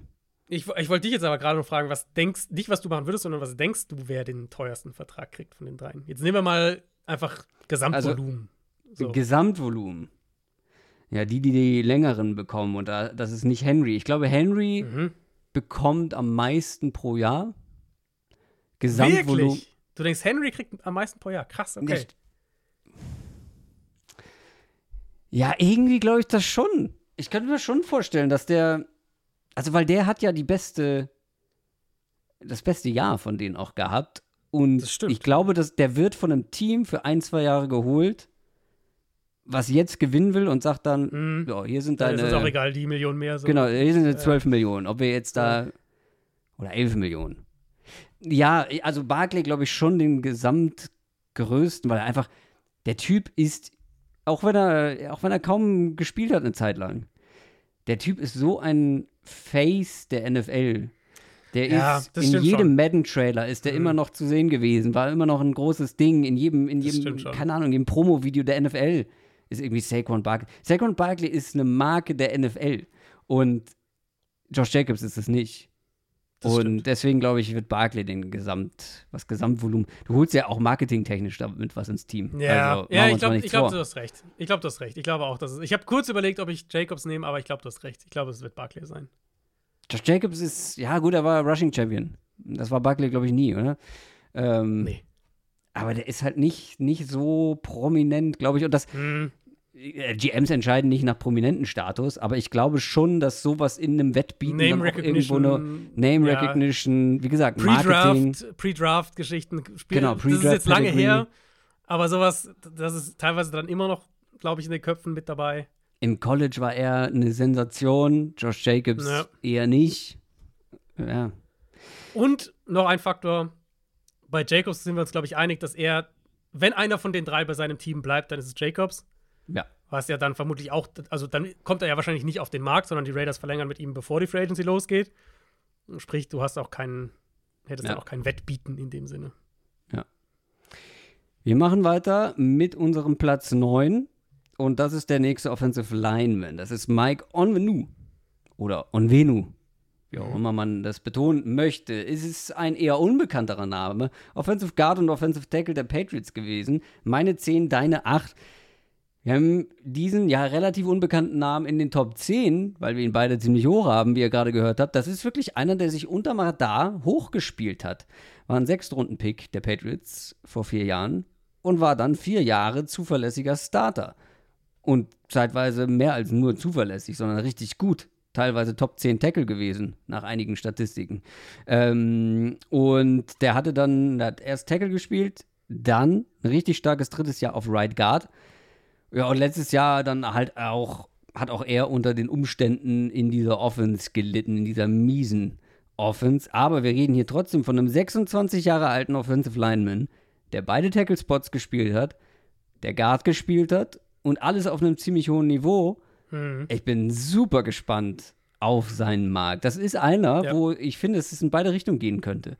Wir haben jetzt mehrfach über Name Recognition gesprochen. Das könnte einer sein, der für das, was er ist, überraschend wenig bekommt, das dann Team Schnapper macht, weil er eben einfach nicht dieser große Name ist, über den jetzt auch nicht so viel gesprochen wurde. Oder es gibt ein Hauen und Stechen, weil wir hier, wie gesagt, von einem 26 Jahre alten, sehr guten Offensive Lineman sprechen. Ja, also ich habe ihn, das spoilere ich jetzt glaube ich nicht zu viel, ich glaube, es kommt auch nur noch ein, ja, ein Offensive Lineman kommt noch. Für mich ist Onwenu der, der, der, höchst gerankte Offensive Lineman quasi, was Free Agency angeht. Das heißt, ich wenn der wirklich einen günstigen Vertrag kriegt, sagen wir, der unterschreibt irgendwie für weniger als Dodson oder so, würde ich das schon sehr, sehr loben slash kritisieren umgekehrt. Kann passieren, ja. Ähm, also Onwenu ist halt gerade mal 26. Das heißt, er ist auch noch echt, echt jung, ist jünger als äh, jetzt die ganzen, äh, wobei, nee, wie alt ist also Trent Brown ist 30, Dodson ist 27. Nee, die sind 27, glaube ich. Hunt ist auch 27, Hunt, ich, genau, auch, ja. ja. Onwenu ist der Jüngste. äh, die Flexibilität ist halt wirklich, wirklich stark. Also auch hier sind die Frage noch, wahrscheinlich noch berechtigter sogar als bei Hand, ähm, dass du den als Tackle sogar holst. Also, dass der, der mhm. hat der, der im Guard Guard, dann Tackle und ähm, dann ist er zurück auf Left Guard und Right Tackle. 2022 eben ausschließlich Right Guard und vergangene Saison wieder Right Tackle. Ja, das habe ich, ich habe es gerade, ich glaube, ich habe es gerade falsch rum gesagt. Also, das sein. Es sind noch viele, also ich habe mir die ganzen Zahlen ja auch Es sind sehr viele, ja, ja, genau. Also er hat, er hat alles gespielt, außer Left Tackle und Center. Ja. Ähm, ja. Und ich glaube halt, also bei Onwenu glaube ich wirklich, dass ein Team den als Right Tackle holt, was den Markt eigentlich pushen sollte. Und wenn halt das schief geht, und jetzt sagen wir mal, der unterschreibt wirklich für weniger als, als ein Spieler wie Dotson, der halt ein klarer Guard ist. Ähm, also BFF erwartet ihn bei vier ja. Jahre 14,5 Millionen. Und da sind wir uns beide. Ja, das will ich, ich sofort machen als Team. Sofort, genau das habe ich mir auch notiert. Sofort machen, weil, also jedes Team, also vielleicht muss man noch ein bisschen, vielleicht ist der Markt automatisch etwas kleiner, weil ich glaube, er ist schon sehr Gap-Run, Right Tackle, wenn du ihn für Tackle holst. So ist er auch so ein Koloss. Ähm, aber wenn er 14,5 Millionen im Schnitt bekommt, dann ja. be be bewegen wir uns bei einem Durchschnittsgehalt so bei Platz 23 bis 30 unter Tackles. Und Dion Eben. Dawkins verdient so viel und der hat vor drei Jahren seinen Vertrag unterschrieben. Und selbst wenn du als Team sagst, vielleicht auf, oh, auf Tackle, oh, ein bisschen Bauchschmerzen, ist der uns athletisch, keine Ahnung, war es genug oder Reichweite, was ist ich, dann hol ihn halt für 14 Millionen und stell ihn auf Guard. Der ist ja immer noch besser genau. als Kevin, also in meinen Augen immer ja. noch besser als Kevin Dotson für 17 oder 16 oder was auch immer, weil Onwenu ja. der bessere Spieler auch einfach ist für mich. Ähm, ja. Ja, ich bin bei ihm gespannt, ob die Patriots, die haben viel Cap Space, ähm, ob die ihn halten, ob, das ist auch die große Frage, neuer Coaching-Staff. Quarterback natürlich ein Riesenfragezeichen. Ist es die attraktivste Option für ihn? Oder ist das jetzt vielleicht, wo er sagt, ich habe jetzt die Chance, jetzt könnte ich meinen großen Vertrag unterschreiben, den will ich lieber woanders unterschreiben. Ich würde nicht ausschließen wollen, dass die Patriots ihn versuchen zu halten. Aber ich, ich bin voll bei dir. Ich glaube auch, dass Onwenu so jemand sein kann, der äh, wo wir dann irgendwie, keine Ahnung, wir wissen ja, montags geht so richtig los und der vielleicht erst am zweiten Tag irgendwo unterschreibt und wir dann sagen, ja, geiler Deal, hat, hat nur 12 Millionen im Jahr und kann sofort Right Tackle mhm. für XY spielen. Ja, total. Also Namen, Name, den ihr auf jeden Fall verfolgen solltet. Du hast es gerade schon angesprochen, aber ich glaube nicht, dass er auf den Markt kommt. Ich glaube es nicht. Ich mhm. glaube, der bleibt bei den Patriots. Ich glaube, das könnte sogar ein Franchise-Tag-Kandidat werden, auch wenn sie ein paar andere, glaube ich, haben, ne? Ähm, ja. Daga zum Beispiel. Patriots ist super, super schwierig, weil die ja, weil wir einfach nicht viel wissen jetzt über den Staff auch und so. Ich meine, die haben, die haben genau. auch, äh, die haben auch, der, der Def Defense werden wir bei, über die Patriots dann kommende Woche auch einige Male sprechen. Äh, mindestens einmal, glaube ich, auf jeden Fall. Äh, die haben auch ein paar junge Spieler, die da Free Agent werden. Ja, es ist tricky, aber ich meine, die haben so viele Fragen, äh, dass das ist halt schwer so zu, zu prognostizieren aktuell. Wie bei Facebook früher. Es ist kompliziert. Es ist kompliziert, ja. Wir machen weiter mit unserem Platz 7. Das ist unser erster Wide Receiver. Und es kommen noch einige. Calvin Ridley, mhm. Wide Receiver der Jaguars, mein Platz 9, dein Platz 5. Unser zweigeteilter Platz 7, da kommt gleich noch ein anderer. Du warst schon immer sehr hoch bei ihm. Mhm. Ähm, und ich war es vor der Saison auch. Diese Saison wurde ich ein bisschen skeptischer, bin ich ganz ehrlich. Ich meine, es war keine schlechte Saison, ganz und gar nicht. Eben, und vor allem nicht, ja. wenn man bedenkt, dass der Mann zwei Jahre Pause gemacht hat. Ja, einfach ähm, mal zurückgekommen, 1000 Yard Saison. 1000 Yard Saison, 8 Receiving Touchdowns, ja. 76 Catches. Gleichzeitig hätte es halt auch besser laufen können. Absolut. 76 Catches bei 132 Targets, also egal, welche Rolle man in einem Team hat, das ist nicht gut. Das sind keine 58% gefangene Bälle, das sind sieben Drops gewesen. Ähm, aber das Ceiling bleibt natürlich. Das Ceiling bleibt, ich würde es mal in diesem Ranking als Top 5 würdig bezeichnen, mhm. weil das Ceiling ist ja immer noch ein richtig guter Nummer 1 Outside Receiver. Das, was so viele Teams haben wollen oder mhm. nicht haben. Ich habe aber Fragezeichen, ob es wirklich dann noch mal wird. Ja, also die Rolle ja. wird die Rolle wird er, glaube ich, also die Rolle kann er, aber ob er wirklich eine klare Nummer 1 wird und dann müssen wir uns die Frage stellen, ähm, bezahlt halt ein Team oder muss ein Team, um ihn zu bekommen, halt diese Rolle hm. oder diese, diese Nummer 1 Receiver-Rolle bezahlen, um ihn zu bekommen. Weil, wenn wir mal bei den Jaguars schauen, Christian Kirk war, wenn fit, in meinen Augen der vielleicht bessere Receiver. Mhm. Evan Ingram hatte auf jeden Fall mehr Volume bei den Jaguars. Ich glaube, das ist so ein bisschen eine Glaubensfrage. Wie viel Vertrauen hat man in Calvin Ridley? Ja. Und auch eine strategische Frage. Also, wenn mich nicht alles täuscht, dann ist es ja auch relevant, was den Pick angeht, Absolut. den die Jaguars bezahlt haben, ob sie mit ihm verlängern oder nicht. Ja, habe ich mir auch noch rausgeschrieben. Ich glaube, das ist äh, hier durchaus ein relevanter Punkt. Ähm, also es sind ja schon, ist ja schon ein bisschen was nach Atlanta gewandert. Es ist die Frage, was passiert im kommenden Draft? Stand jetzt würde Jacksonville noch im Zuge dieses Trades einen Drittrunden-Pick nach Atlanta schicken. Falls sie aber mit ihm verlängern, würde ein Zweitrunden-Pick daraus werden. Ich weiß nicht, ob das relevant genug ist aus Jaguars Sicht.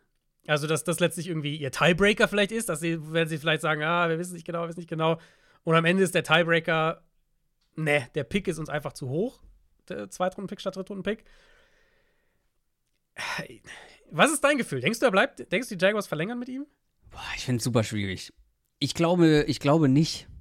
Ja. Ich glaube, es oh, ist- oh, eigentlich hat man schon investiert, aber ich glaube, es spielt schon eine Rolle, ob das ein Dritt- oder ein Mhm. Zweitrunden-Pick wird. Auf der anderen Seite ist es ein Team, was eigentlich halt jetzt dringend mal ein paar Spiele gewinnen muss, Playoffs spielen sollte. Riskieren die jetzt so nochmal ein neues Loch zu reißen? Finde ich auch schwierig. Sie haben auf der anderen Seite aber auch nicht viel Cap Space, also da äh, müsstest du auch schon wahrscheinlich einiges in die Zukunft dann schieben wieder. Also, ich finde es nochmal wichtig zu unterstreichen, dass er wirklich keine schlechte Saison hatte. Und wir hatten ja über ihn auch gesprochen, zwischenzeitlich in der Saison. Dass Jacksonville gerade früh oder, oder in, der, in, der, in der ersten Hälfte der Saison vielleicht ähm, Probleme damit hatte, ihn richtig einzusetzen. Also, dass er wirklich ja vor allem Ja, dieser stimmt. vertikale Boundary Receiver war, wo auch, finde ich, wo in meinen Augen auch viel dieser niedrigen Catch-Quoten zustande kam, weil er halt dauernd einfach outside irgendwie 1 gegen 1 Go-Route Mhm. gelaufen ist und ja, da hast du halt eine niedrige Percentage. Ich glaube, da ist noch Luft nach oben, wie du ihn einsetzen kannst. Dann würden seine Stats auch besser aussehen. Auf der anderen Seite, er wird äh, im Laufe der kommenden Saison 30. Mhm. Also ist jetzt auch nicht, Auch mehr, nicht mehr der Jüngste, genau. Ähm, ich glaube, die realistische Sichtweise ist, du musst ihn halt als ehrlicherweise als das sehen, was Christian Kirk war, als er auf den Markt kam, nämlich eine High-End Nummer 2, maximal eine Low-End Nummer 1. Ja, und wie viel zahlt man so jemandem? Das ist halt die, das ist halt genau der Punkt. Und, und da sind wir halt bei Receiver, Receiver. Bei Christian Kirk hat er viel bekommen, Ja, das stimmt. oder? Hat sich aber, würde ich sagen, gelohnt, oder? Also würde ich. Hat sich gelohnt, ja. Würde ich ja, sagen. absolut. Aber ich weiß, dass wir drüber gesprochen haben, gesagt haben, boah, boah, ob, ob wir Christian Kirk so viel zahlen würden. Absolut. Ähm, ich glaube, dass du in der 15 bis, bis 16 Millionen Range wäre ich komfortabel mit Ridley. Hängen jetzt Garantien sind natürlich auch und Struktur und so weiter, aber so das ist so grob die, Also, die Hausnummer, glaube ich, wo du mit, mit Ridley arbeiten kannst, weil dann, dann hast du ihn ungefähr. Was verdient denn Kirk? Das müsst ihr jetzt nachschauen. Ich glaube, es ist auch sogar die Range auch. Das sind auch so 16 Millionen, 17 Millionen ähm, pro Jahr. Und ich finde, die beiden ungefähr auf eine Stufe jetzt zu setzen, finde ich, fände ich in Ordnung. Ist halt die Frage, ob du zwei Receiver in der Range bezahlen willst. Aus Jaguars Sicht auf jeden Fall. Ähm, ich glaube, dass, äh, wenn sie ihn nicht bezahlen und er auf den Markt kommt, irgendein Team wird ihn als Nummer 1 sehen. Und dann könnte ich mir vorstellen, dass wir hier schon von Christian Kirk verdient 18 Millionen im, 18, ja. im Jahr. Äh, Also schon noch mal ein bisschen mehr. Würde jetzt auch noch mal gegen die Jaguars sprechen wahrscheinlich, ne? Ähm, aber Ja, ja. wenn ihn ein Team wirklich als so Nummer 1 sieht, dann glaube ich, werden es mindestens 18. Eher 19.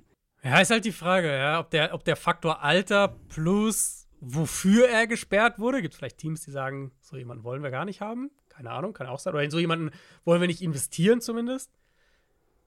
Ich, wo würdest du Ja. ihn sehen? Wo, wenn er auf den Markt kommt, sagen wir, er kommt auf den Markt, er will, sagen wir jetzt einfach mal knappe 20 pro Jahr haben. Also so diese hohe, hohe, äh, mit, hohe Mid-Level-Range. Also nicht ganz oben, was die Receiver angeht, aber halt kurz dahinter so ein bisschen. Welches Team glaubst du würde da bieten? Boah, ich habe mir über Wide Receiver Teams nicht so richtig Gedanken gemacht tatsächlich. Ähm, muss ich jetzt improvisieren. Okay, ich, ich gebe dir mal ein paar Beispiele. Glaubst du, ein Team wie Ja. die Chargers würde da mitbieten? Zum Beispiel. Wenn die Chargers jetzt sagen, Mike Williams, auf Wiederschauen, hm, glaubst du so ein Team? Die haben nicht viel Cap Aber die haben- Space, haben- ich wollte gerade sagen, die haben nicht so viel Kohle, oder? okay, ich gebe dir ein anderes Beispiel. Cap Space Ja. ist da und Need ist da. Carolina. Geben die Panthers Calvin Ridley 20 Millionen im Jahr. Also die Panthers werden im Rennen sein um einen Wide Receiver auf dem Free Ja. Agency Da Markt. müssen sie auf jeden Fall, ja.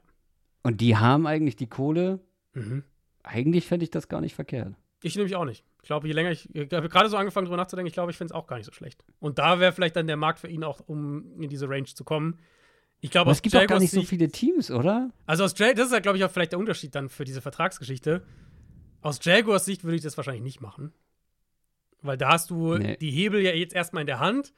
Gleichzeitig weißt du, wenn wir verlängern, dann wird aus dem Drittrundenpick halt ein Zweitrundenpick, den wir wegschicken. Was ja in deine Gesamtkosten-Evaluation irgendwo einfließen muss. Deswegen aus Jaguars Sicht würde ich das, glaube ich, nicht machen, sondern ihn maximal eben in diese Christian Kirk-Range kommen lassen. Wenn er Mhm. auf den Markt kommt und ein Team wie Carolina zum Beispiel sagt, ey, 20, 21 pro Jahr, keine Ahnung, so, das machen wir, das kann ich mir tatsächlich dann auch vorstellen, ja. Aber ich bin gerade noch mal im Kopf so einige Teams durchgegangen. Es gibt nicht viele, die, wo ich sage, ja, die sind jetzt irgendwie im, im Modus, um jetzt so eine Nummer 1 teuer zu bezahlen. Oder so, ein- so Mhm. ein Spieler wie Ridley, sagen wir mal, teuer zu bezahlen. So eine Low-End 1, ja. Ja, es, Also die Coles fände ich nicht verkehrt, wenn sie da noch mal investieren auf der Position. Gleichzeitig haben sie da auch, ähm, was, was die Drafts der letzten Jahre angeht, einiges getan. Ähm, du könntest natürlich, also, je nachdem, wie aggressiv die sein wollen, Chicago, wenn die ne- jetzt so einen ja, zweiten, zwei, wenn die sagen halt, wir wollen halt nicht unseren zweiten Top 10 Pick, stecken wir dann lieber in einen Offensive Tackle oder in einen Pass Rush oder was weiß ich. Und dann haben wir zwei Veteran Receiver Ja. für den Rookie Quarterback, den wir Äh, die Giants werden auf jeden Fall irgendwie was da machen müssen, aber ob Giants, die sich ja. in der, das meinte ich mit, sind die in der Situation dann so einen Move zu machen? Ja, die haben halt auch einen, die haben halt auch einen Top 6 Pick. Das heißt, die könnten da das auch machen. Patriots würde ich mal noch reinwerfen. Patriots sind Ja, finde ich gut. gerade ja. wenn die an drei einen Quarterback draften, Ja. brauchst du ja, Waffen. absolut. Die brauchen auf jeden Fall Support und ich glaube, da gibt es auch den einen oder anderen Free Agent. Ähm, oder? Ja, ja, ja. Im Waffenarsenal sind mehrere, ja. Alle Titans sind Free ja, eben, genau. ähm, ne, ja. Ja. Also die bei den anderen musst du dir die Frage stellen, wie sehr willst du eben, genau. Juju und Parker und so vertrauen. Ja, äh, auch Kevin Ridley, eine spannende Personalie, vor allem wenn er nicht bei den Jaguars bleibt. Mhm. Ähm, bei einem, wo wir es vielleicht etwas kürzer halten können, ist unser zweiter Platz 7, denn also es würde mich doch sehr wundern, wenn sich da noch mal im Spätherbst der Karriere das, das Team ändert. Ja, Die Rede ist von Tyron Smith. Tyron Smith, auch erst gedacht. ja, ja. legendärer Ja, Offensive. Tackle der Cowboys. Ja. Mein Platz 5, dein Platz 9.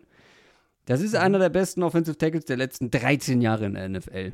Aber daran hört ihr auch schon, der Mann ist jetzt nicht mehr blutjung. Das ist einer, der jetzt äh, 33 ist und die letzten Jahre immer wieder mit Verletzungssorgen zu tun hatte. Letzte Saison aber immerhin fast durchgespielt, muss man vermerken, und war wieder enorm wichtig für die Cowboys und war auch wieder enorm gut. Ähm, das war übrigens, Fun Fact, sein zweitbester Wert, zum Beispiel bei Passblock-Effizienz in 13 Jahren NFL. Äh, oder bei 530 Passblock-Snaps hat er nur ein Sack zugelassen. Also war wieder richtig stark. Und ähm, das ist einer, der, der hat 2014 seinen letzten großen Vertrag unterschrieben. Äh, das war ein Acht-Jahres-Vertrag. Äh, und seitdem Ja, eigentlich das immer ja. nur umstrukturiert, hier mal was angepasst, dann nochmal ein Jahr ja. obendrauf oder so. Äh, aber ansonsten nichts. Ich fände es komisch, wenn Tyron Smith. Ich habe extra Ja. geguckt, ob er irgendwelche ähm, Total Starts, Records brechen kann bei den Cowboys. Das ist nicht der Fall. Die haben zu viele Legenden gehabt, die einfach 100 Jahre gefühlt äh, in Dallas gespielt Da haben wird auch zu viele Spiele verpasst, letztlich. und zu viele Spiele verpasst. Ähm, also da holt er nichts mehr. Was glaubst du, wie hoch ist die Chance, dass wir Tyron Smith in einem anderen Trikot sehen nächstes Jahr? Ich habe, also ich habe da auch drüber, und ich finde, es gibt halt eine Parallele, die sich ja dann doch irgendwie aufdrängt. Und das ist Teron Armstead für mich. Die Free Agency von Teron Armstead, als, als der in New Orleans Free Agent Ja, wurde, aber war der nicht viel jünger? der war zwei Jahre jünger. Verglichen jetzt mit jetzt. Das sind zwei sehr wichtige Jahre im NFL. äh, Ja, okay, fair, aber, ja, aber ja auch so ein Spieler, der so, eine, so, ein, so ein ganz langer Franchise Das stimmt, äh, ja. Left Tackle das war. stimmt. Auch einer der Verletzungsprobleme hatte die, die Jahre davor. Aber wenn dann so ein Spieler dann theoretisch auf den Markt kommt, jetzt sagen wir mal, die Cowboys verlängern nicht vorher mit, mit, mit Tyron Smith, wenn so ein Spieler auf den Markt kommt, dann gibt es ja trotzdem halt Teams, die sagen, da, das, für, für die nächsten drei Jahre holen wir den und wir, wir kalkulieren das so ein bisschen ein, der wird ein paar Spiele hier und da verpassen. War ja mit Armstead auch so, hat sich ja war ja auch so jetzt in Miami die letzten beiden Jahre. Ähm, in der ersten Saison vier Spiele verpasst, vergangene Saison dann sieben. Und gleichzeitig denke ich trotzdem nicht, dass die Dolphins diese Verpflichtung bereuen. Mhm. Du sagst ja vielleicht eher so Roster-Building technisch, ja, wir sollten vielleicht einen guten Swing-Tackle haben. Ja. Ähm, wir brauchen vielleicht eine Alternative, so, keine Ahnung. Okay.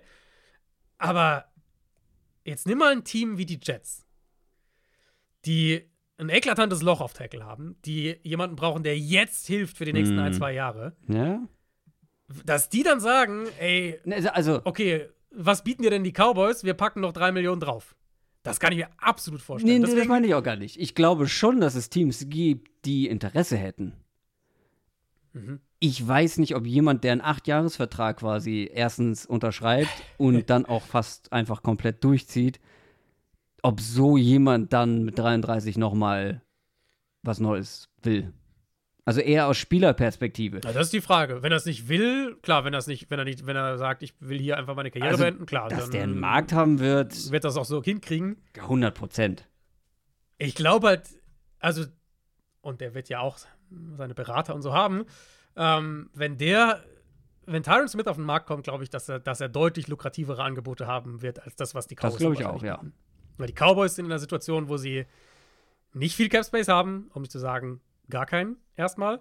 Plus, die sind in einer vertraglichen Situation mit Dak Prescott, dass der alles verlangen kann, so ein bisschen, weil der ähm, hat der so klauseltechnisch, ich glaube, er hat eine, eine No-Tag-Klausel und eine No-Trade-Klausel, wenn ich es richtig im Kopf habe, und hat noch ein Jahr Vertrag. Das heißt, der wird sehr, sehr teuer werden.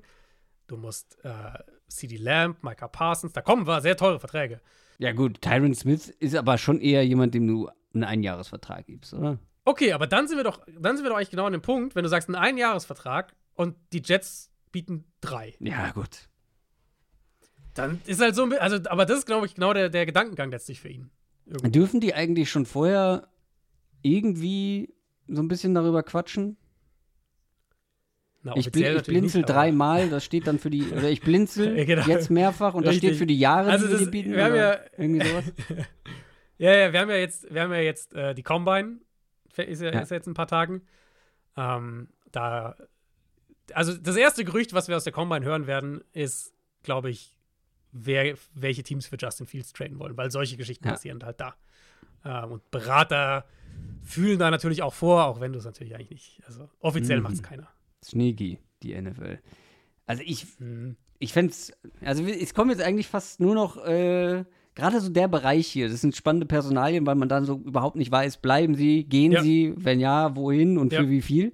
Tyron Smith gehört dazu, bei dem nächsten, bei unserem Platz 6, sieht es ein bisschen anders aus. Und bei ein paar, die jetzt noch Ja, kommen, den sieht es ein bisschen anders aus, weil da die Wahrscheinlichkeit einfach sehr hoch ist. Die Spieler sind einfach zu gut, ähm, als dass man sie gehen lassen kann. Und Baker Mayfield gehört irgendwie schon auch einfach mit dazu. Quarterback der Bucks, mein Platz 6, dein Platz 7, unser Platz 6. Ähm, also ich habe mir ein paar andere Listen mal angeguckt, nachdem ich meine so runtergeschrieben hatte, äh, von allen, die so auf den Markt kommen. Und habe ich noch ein paar andere Listen mir angeschaut, ähm, Free Agent, äh, Free Agency Rankings. Und Baker Mayfield taucht bei einigen nicht mal in der Nähe der Top 10 auf. Das ist mir ein Rätsel. Weil, wenn wir hier Ja, Positional Value ja. mit einfließen lassen und wenn die. Was du was ja du bei einem- musst. so bei, klar. also bei Free Agents ist, musst du, Ja. weil das macht hier sonst keinen Sinn. Wenn, wenn ich bei einem Kirk Cousins leer ausgehe, wenn ich Fields nicht traden möchte, Genau. aber ich möchte eine Veteran-Lösung haben, Ja. weil ich vielleicht auch keinen hohen Draft-Pick habe, dann ist Baker Mayfield doch mit Abstand die beste Option für Quarterback. Also, ich wollte sagen, wir haben es ja am Anfang, haben wir es ja kurz angerissen, das Thema, keine Ahnung, acht Teams Genau. brauchen einen Starter, nicht einen, ein Upgrade für in zwei Jahren oder jemanden, den wir entwickeln, sondern einen Starter. Und der Supply ist ja einfach nicht da. Also, das ist ja viel mehr, viel mehr Nachfrage als Angebot. Mhm. Was ja so jemanden wie Baker Mayfield natürlich nach oben pusht, weil, bin ich voll bei dir, der ist die beste Alternative, wenn du Cousins nicht kriegst und einen Veteran haben willst. Ja, und wenn man sich vor Augen führt, dass Mayfield, der ist seit sechs Jahren in der NFL. Der hatte zwei nicht so gute Jahre. Eine davon wahrscheinlich auch maßgeblich wegen einer Verletzung und die andere aufgrund Mhm. von ja, vor allem ja. miesen Umständen. Und ansonsten hat er gut gespielt in der NFL. Gerade auch letztes Ja. Jahr. Ich glaube halt, oder wir glauben beide, wir haben es ja auch schon thematisiert, die Chance ist klein, dass er auf den Markt kommt. Der Mann ist das erste Mal seit langer Zeit wieder happy, äh, was sein, sein NFL-Umfeld Mhm. angeht bei den Buccaneers. Und die Buccaneers sind happy mit ihm, die haben einen Glücksfall gehabt, die werden Die haben Ultraschnapper gemacht letztes Jahr. Dieses Jahr werden sie ein bisschen mehr zahlen, aber ich glaube, ich glaube, die sind beide damit in Ordnung, äh, ja, so weiterzumachen. Für ein bisschen mehr Geld. Ja, deswegen glaube ich auch, wir können, also wir haben ja das Quarterback-Karussell auch letzte Woche schon ausführlich gehabt ähm, und haben wir da auch unter anderem über ihn gesprochen. Ich glaube, er wird halt in dieser 25 bis 30 Millionen Range landen pro Jahr und wird in Tampa Bay bleiben. Also. Äh, aber was, wenn nicht? Was, wenn nicht? Wenn er nicht bleibt, ähm, dann wird er auch mehr Geld kriegen können, wenn könnte du, sein, wenn du ja, sagst, äh, Angebot ist geringer als Nachfrage. Könnte durchaus sein. Das der Markt der regelt, Markt regelt ja. ja. Du, also jetzt lass mal, jetzt lass mal den, den, den Fall eintreten, den wir letzte Woche besprochen haben. Cousins bleibt in Minnesota. Dann hast du halt Mhm. allein schon die Falcons, die dringend einsuchen, die Raiders, die dringend einsuchen, die Broncos, die dringend einsuchen. Ja, wahrscheinlich wird er dann mehr kriegen. Da wird jemand 30 Mal blinzeln, oder? Für jede Million einmal. Ja. Platz 5. Mein Platz 7, dein Platz 4. Marquise Brown, der nächste Wide Receiver.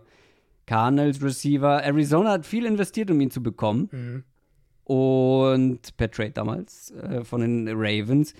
So richtig viel haben die Cardinals noch nicht zurückbekommen, würde ich behaupten. Also, weil er einige Spiele verpasst Ja, ja. hat und weil Kyler Genau. Murray halt viele Spiele verpasst hat.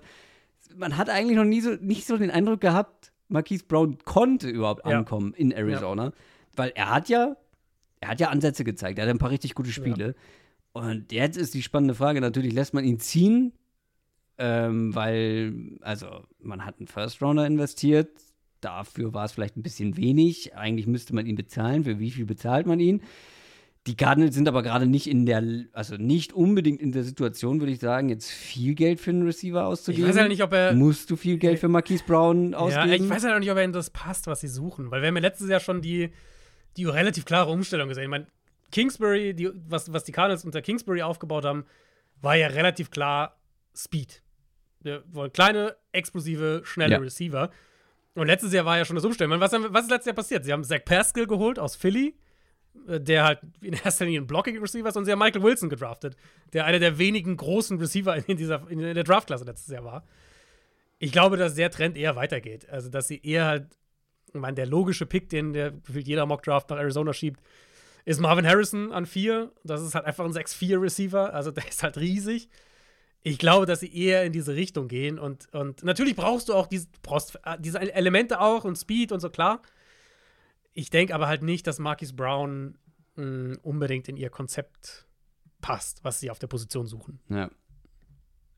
Gleichzeitig geht der Trend insgesamt schon zu diesem Receiver-Typ immer mehr. Also es werden einige oder wurden einige auch schon hoch gedraftet jetzt die letzten Jahre, die so vom, vom Körperbau oder was die Statur angeht, ähm, ja, Marquise Brown ähneln, die dann deutlich höher gingen und die auch Erfolg haben in der NFL. ne? Klar. Also Tank Dell Klar. zum Beispiel, Ich glaube auch- Downs relativ schnell Fuß Also ich, ich glaube auch ehrlich, ich habe mir auch, das war einer meiner ersten Punkte zu Brown. Ich glaube, dass er im Moment tatsächlich ein bisschen unterschätzt wird im, im äh, Das kann ich mir vorstellen. Soll ich dir, soll ich dir mal äh, sagen, was PFF so als ähm, Projected Contract ich da stehen hat? Da ich Prove it schmunzeln. Also ich, ist auch, glaube ich, realistisch, oder? Sowas in der Richtung? Ja, also kann man noch als Prove Deal, also ein Mhm. Jahr würde für Prove sprechen, 12 Millionen.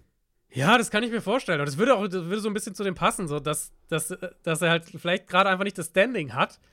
Ähm, und Ja. da würde ich das nochmal ein bisschen ausführen, weil man darf halt, finde ich, nicht vergessen, wie doch maximal unglücklich diese zwei Jahre in Arizona für ihn gelaufen sind. Also Mhm, er ja, kam absolut. mit der Idee, das ist unsere High-End Nummer zwei neben die Andre Hopkins. Dann hat Hopkins die ersten sechs Spiele gesperrt gefehlt. Als Hopkins zurückkam, hat sich Brown verletzt. Und als beide Receiver da waren, hat sich Kyler Murray das Kreuzband gerissen. Die haben ja ein Spiel zu dritt gespielt. Genau. Ein einziges.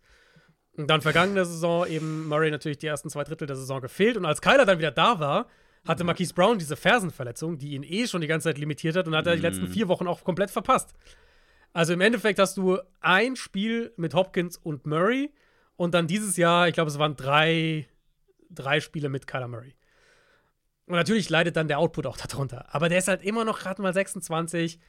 Wenn man auf dieses erste Saisondrittel letztes Jahr guckt, also als Hopkins gefehlt hat, aber Murray fit war und Brown fit war und, und Brown die de facto Nummer 1, der Nummer 1 Receiver war in der Offense, hat er auch gute Zahlen aufgelegt. Ich glaube immer noch, dass der ein, ein High-End Nummer 2 Receiver sein kann und ähm, ich habe das ja zur Trade Deadline schon mal gesagt. Für mich wäre er der perfekte Fit für Kansas City. Das ist für mich genau der Receiver, den die Chiefs brauchen. Bin gespannt, wie der Markt letztlich aussieht. Ob dann halt irgendwie, äh, ob das, ja, ich glaube schon, dass in diese Play, in, in diese, in diese uh, Prove-It-Deal-Richtung geht. Vielleicht kommt ja aber halt ein Team, das Cap Space hat und sagt, wir brauchen Speed, wir brauchen so einen Receiver. Panthers, wink, wink zum Beispiel. Mm. Und dann sagt er, dann machen wir doch die drei Jahre und machen halt drei Jahre 35 oder was weiß ich, drei Jahre 30, wie auch immer. Sowas würde ich schon nicht ausschließen, aber Prove-It-Deal halte ich da durchaus für wahrscheinlich. Ja. Chargers klingeln bei mir natürlich eigentlich immer, wenn es um, um Dynamik und Explosivität geht, aber dann schon eher, eher mehr Outside-Receiver wahrscheinlich, ne? Bei, bei Cardinals? Chargers. Also Chargers, ah, du warst gerade kurz unterbrochen. Chargers, ja, ja, fände ich auch nicht schlecht eigentlich, ehrlicherweise. Ich, ich meine, Chargers ist ja so ein bisschen auch ein großes Rätsel, was die mit dem Nummer 5-Pick machen im Draft. Ob ja. die halt äh, ja. Tackle dann gehen, ob die, ob, ob die vielleicht auch runtertraden. Fände ich auch nicht schlecht, weil auch das, das wäre ja so ein Element, was wir auch seit Jahren sagen, fehlt halt diese Offense. Also, ich glaube, das, das Brown sollte eigentlich einen guten Markt haben, aber ich weiß halt nicht, wie die Liga ihn gerade sieht.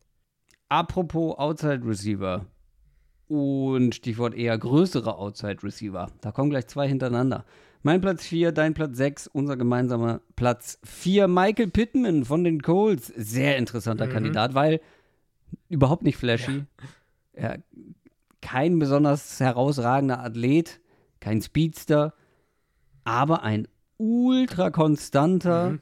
eben großer Possession Receiver, Volume ja. Receiver kaum ein Receiver, außer vielleicht DJ Moore, ist so Quarterback-proof, äh, proven wie, wie, wie Michael Pittman. Ähm, oder musste er vor allem sein. Und liefert seit drei Jahren konstante Zahlen. Jedes Mal um die 100 Catches und 1000 Yards. Und Availability ist auch immer ein Stichwort, äh, gerade wenn wir hier über Free Agency sprechen. Der hat nicht viele Spiele bisher verpasst in seiner Karriere, auch erst 26. Kommt er überhaupt auf den Markt? Sollte nicht.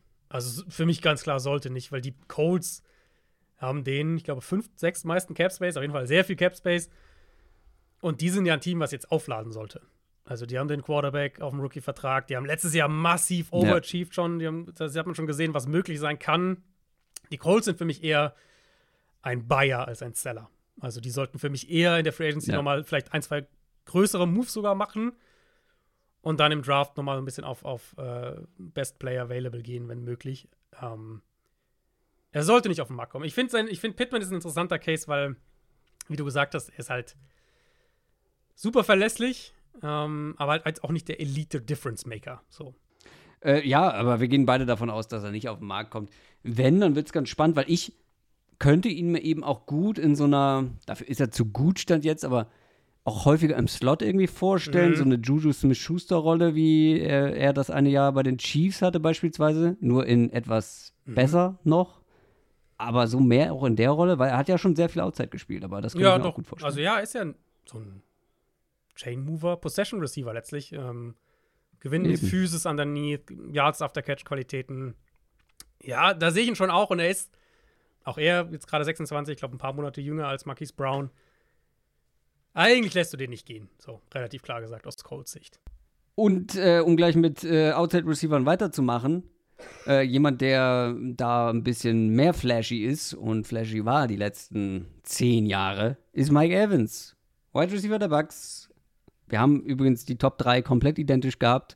Mike mhm. Evans war von, unseren, von uns beiden Platz 3. Äh, und äh, wenn wir beim Stichwort Konstanz bleiben, dann muss man Mike Evans im nächsten Satz nennen. Zehn ja. Jahre NFL, zehn Jahre über 1000 Receiving Yards. Das ist so crazy, ja. Das ist komplett krank.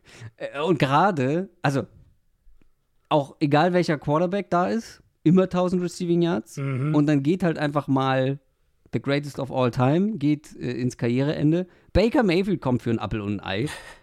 und keinerlei Anzeichen von einem Drop-Off. Ja, im Gegenteil. Das hat ja fast mit Gegenteil Mayfield eigentlich. noch besser harmoniert, genau, genau. Äh, als mit Brady ja. das Jahr davor. Stichwort Quarterback-Proof. Ähm, auch Mike Evans kann man da auf jeden mhm. Fall mit, äh, mit nennen. Immer noch ein herausragender Outside-Receiver immer noch ein herausragender Contested Catch Receiver. Ähm, mittlerweile auch 30, aber halt wie gesagt immer noch sehr stark. Immer mal wieder so leichte Verletzungen. Ja. Er verpasst nicht viele Spiele, aber immer mal wieder so ein bisschen angeschlagen. Ich meine, irgendwann kann diese Klippe kommen, diese Wand kommen. Das ist es halt. Aber genau. das ist aber er kann auch noch mal abcashen jetzt. Frage ist nur, ob er in Tampa Bay abcasht und da Richtig. bleibt oder so ein bisschen Derrick Henry-Style jetzt auf Mhm. die letzten Tage noch mal woanders hin mit 30. Glaubst du, das ist ein Package-Gedanke aus Bucks Sicht? Wenn wir mit ba wenn wir Baker Mayfield halten, dann, dann, dann halten wir auch Mike Evans. So? Oder glaubst du, es ist denkbar, einer der beiden geht und einer bleibt? Ähm, ich glaube, der, der, der erste Dominostein ist Baker Mayfield, weil wenn du Baker Mayfield hältst, schlägst du ja eine Richtung ein. Dann sagst du, okay, wir sind mit Baker Mayfield letztes Jahr schon in die Playoffs gekommen, vielleicht geht nächstes Jahr mehr. Dafür brauchen wir auch einen Mike Evans. genau. Ich glaube, andersrum, glaube, wenn sie sagen, wir halten Baker Mayfield nicht, dann ist ja, also außer sie holen sich jetzt einen Kirk Cousins oder so aus dem Nichts, Mhm. ähm, dann hast du ja enorme Fragezeichen auf Wide Receiver, äh, auf, auf Quarterback. Und dann weiß ich nicht, ob du deinen 30 Jahre alten Outside Receiver Genau. auf Zwang halten musst. Oder aber halt auch bleiben will, dann, ehrlicherweise. ja, das auch, Also, klar. Das spielt auch eine Wenn Rolle. jetzt irgendwie Baker Mayfield geht oder halt, sagen wir, Baker Mayfield hat keinen neuen Vertrag am Tag vor Free Agency Start oder wie auch immer, dann wird Evans ja auch sagen, ja gut, Leute, ähm, wer, wer spielt nächstes Jahr Quarterback oder soll ich dann vielleicht doch gucken, ob ich äh, irgendwo anders unterkomme? So. Ähm, ja, ich, ansonsten ist da, glaube ich, wirklich der Gedanke oder die Frage eben, kriegst du noch ein Jahr, zwei Jahre, drei Jahre High-End-Production? Wie viele Jahre sind es noch? Vergangene Saison, und auch da kannst du ja die Henry-Parallele so ein bisschen eben ziehen, vergangene Saison war er halt einfach nochmal Ja. einer der dominantesten Receiver in der Liga. Ähm, Ja. Und der, für mich auch der absolute Schlüssel zu dieser Bucks-Offense, weil, was du ja gerade gesagt hast, mit Baker Mayfield war fast noch mehr Output da. Der war ja unter anderem auch so, weil er halt alles diktiert hat, was diese Offense gemacht hat letztlich. Ich, ich glaube, also für mich ist es auch so ein bisschen, äh, wir kommen gleich zu ihm noch, für mich ist es so ein bisschen die T. Higgins Light-Variante. Nicht qualitativ, aber eben was das Alter angeht. Higgins wird Mhm. natürlich das viel, viel, viel teurere Gesamtpaket sein. Ob Vertrag, eventuell reden wir über eine Tag-and-Trade-Situation, mal gucken. Wenn du ein Team bist, das, das bereit wäre, Higgins zu bezahlen oder diese, den Trade zu machen, wie auch immer, das Paket. Higgins zu bezahlen und den aber nicht bekommst, glaube ich, kann halt Higgins, kann halt Evans, je nachdem natürlich, wo du als Team stehst, aber kann der halt eine super Alternative sein, wenn die Perspektive ein bisschen kurzfristiger ist. Also wenn halt ein Team sagt, wir suchen jemanden eben für die nächsten zwei, drei Jahre, das wird ein paar Teams ausschließen. Also ich glaube jetzt zum Beispiel, wir waren jetzt gerade bei den Cardinals mit der Receiver-Sache, ich glaube, die Cardinals sind ein Team, Ja, das da- vielleicht ja. bei T. Higgins im Markt dabei wäre, bei Mike Evans wahrscheinlich nicht, weil es einfach von der Timeline her keinen Sinn ergibt. Ähm, aber da wird es ja durchaus Teams geben, die auch diese kurzfristige Herangehensweise hätten und sagen, den holen wir uns jetzt für zwei Jahre, vielleicht drei und äh, haben halt wirklich einfach noch mal einen der dominantesten Ex-Receiver der Liga aktuell. Also Baltimore zum Beispiel.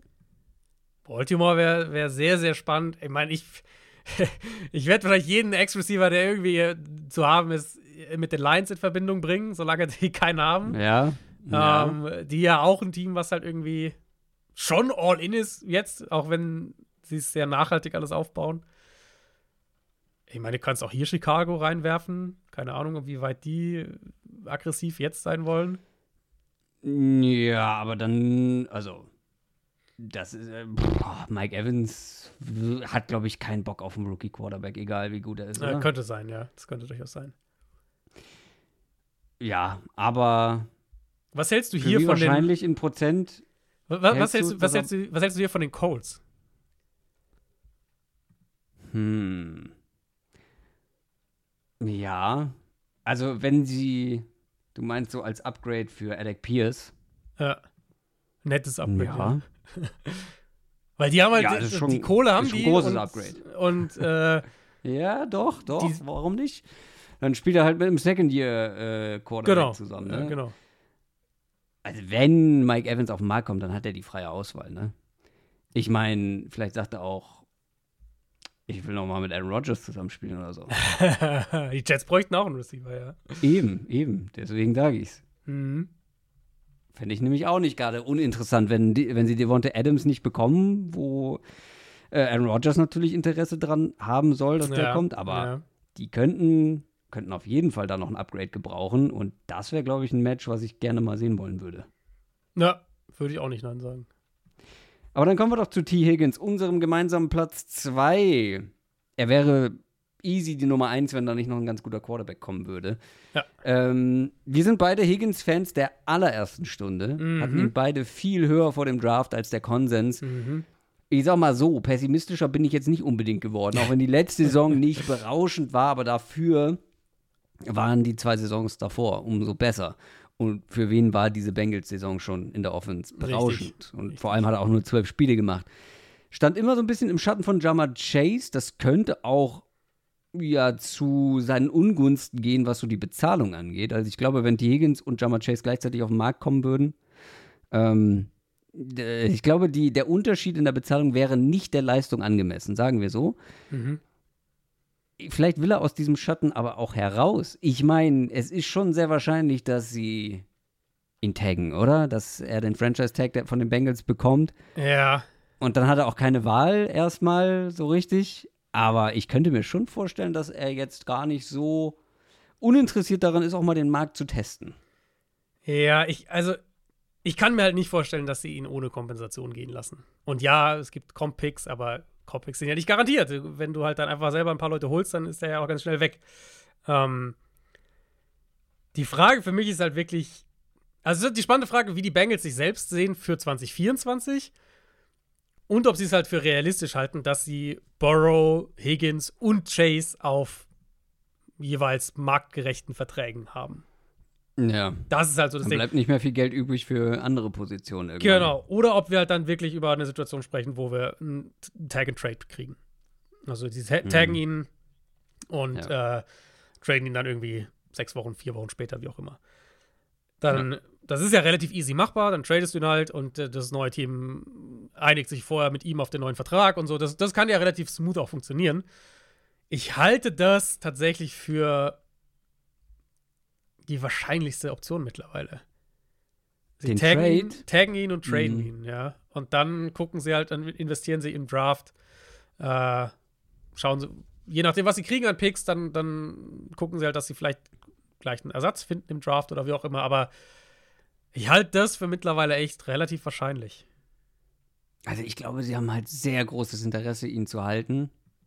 Und dann hängt es so ein bisschen von ihm ab, beziehungsweise ja, du sagst es schon, wenn du halt zwei Receiver teuer bezahlst, den Quarterback teuer bezahlst, Mhm. dann wird es irgendwann dünn auf anderen Positionen. Ja. Aber ich glaube, die würden ihn schon gerne halten, damit sie dieses Duo auch weiterhin behalten können. Ja, Ich glaube halt, dass, also so, wie- vielleicht schätze ich es auch falsch ein, aber so wie ich die Bengals einschätze, gucken die auf ihr, ihr, so auf ihr Vierjahresfenster oder wie auch immer und sagen, wir haben jetzt mhm. gerade Burrow sehr teuer bezahlt. Wir werden nächste Offseason Jamar Chase wahrscheinlich zum teuersten Receiver der Liga dann machen. Es ist wahrscheinlich wirtschaftlich sinnvoll zu sagen, wir taggen. Higgins, traden Oder- kriegen gutes Kapital noch zurück und, ja. und schauen halt, dass wir uns, dass wir Alternativen im Draft günstiger finden. Ja. Sehr, sehr spannend auf Also- jeden also, Fall. Aber ich, Äh, äh, vielleicht die Möglichkeit ist ja aber auch noch da, dass sie ihn taggen und er das Jahr spielt. und dann Tag spielt, genau. Das ist absolut, Ja. auch, absolut auch denkbar. Und Das glaube ich ist nämlich, das glaube ich halte ich für ein bisschen wahrscheinlicher, weil du Mhm. halt Jamar Chase noch nicht bezahlen musstest.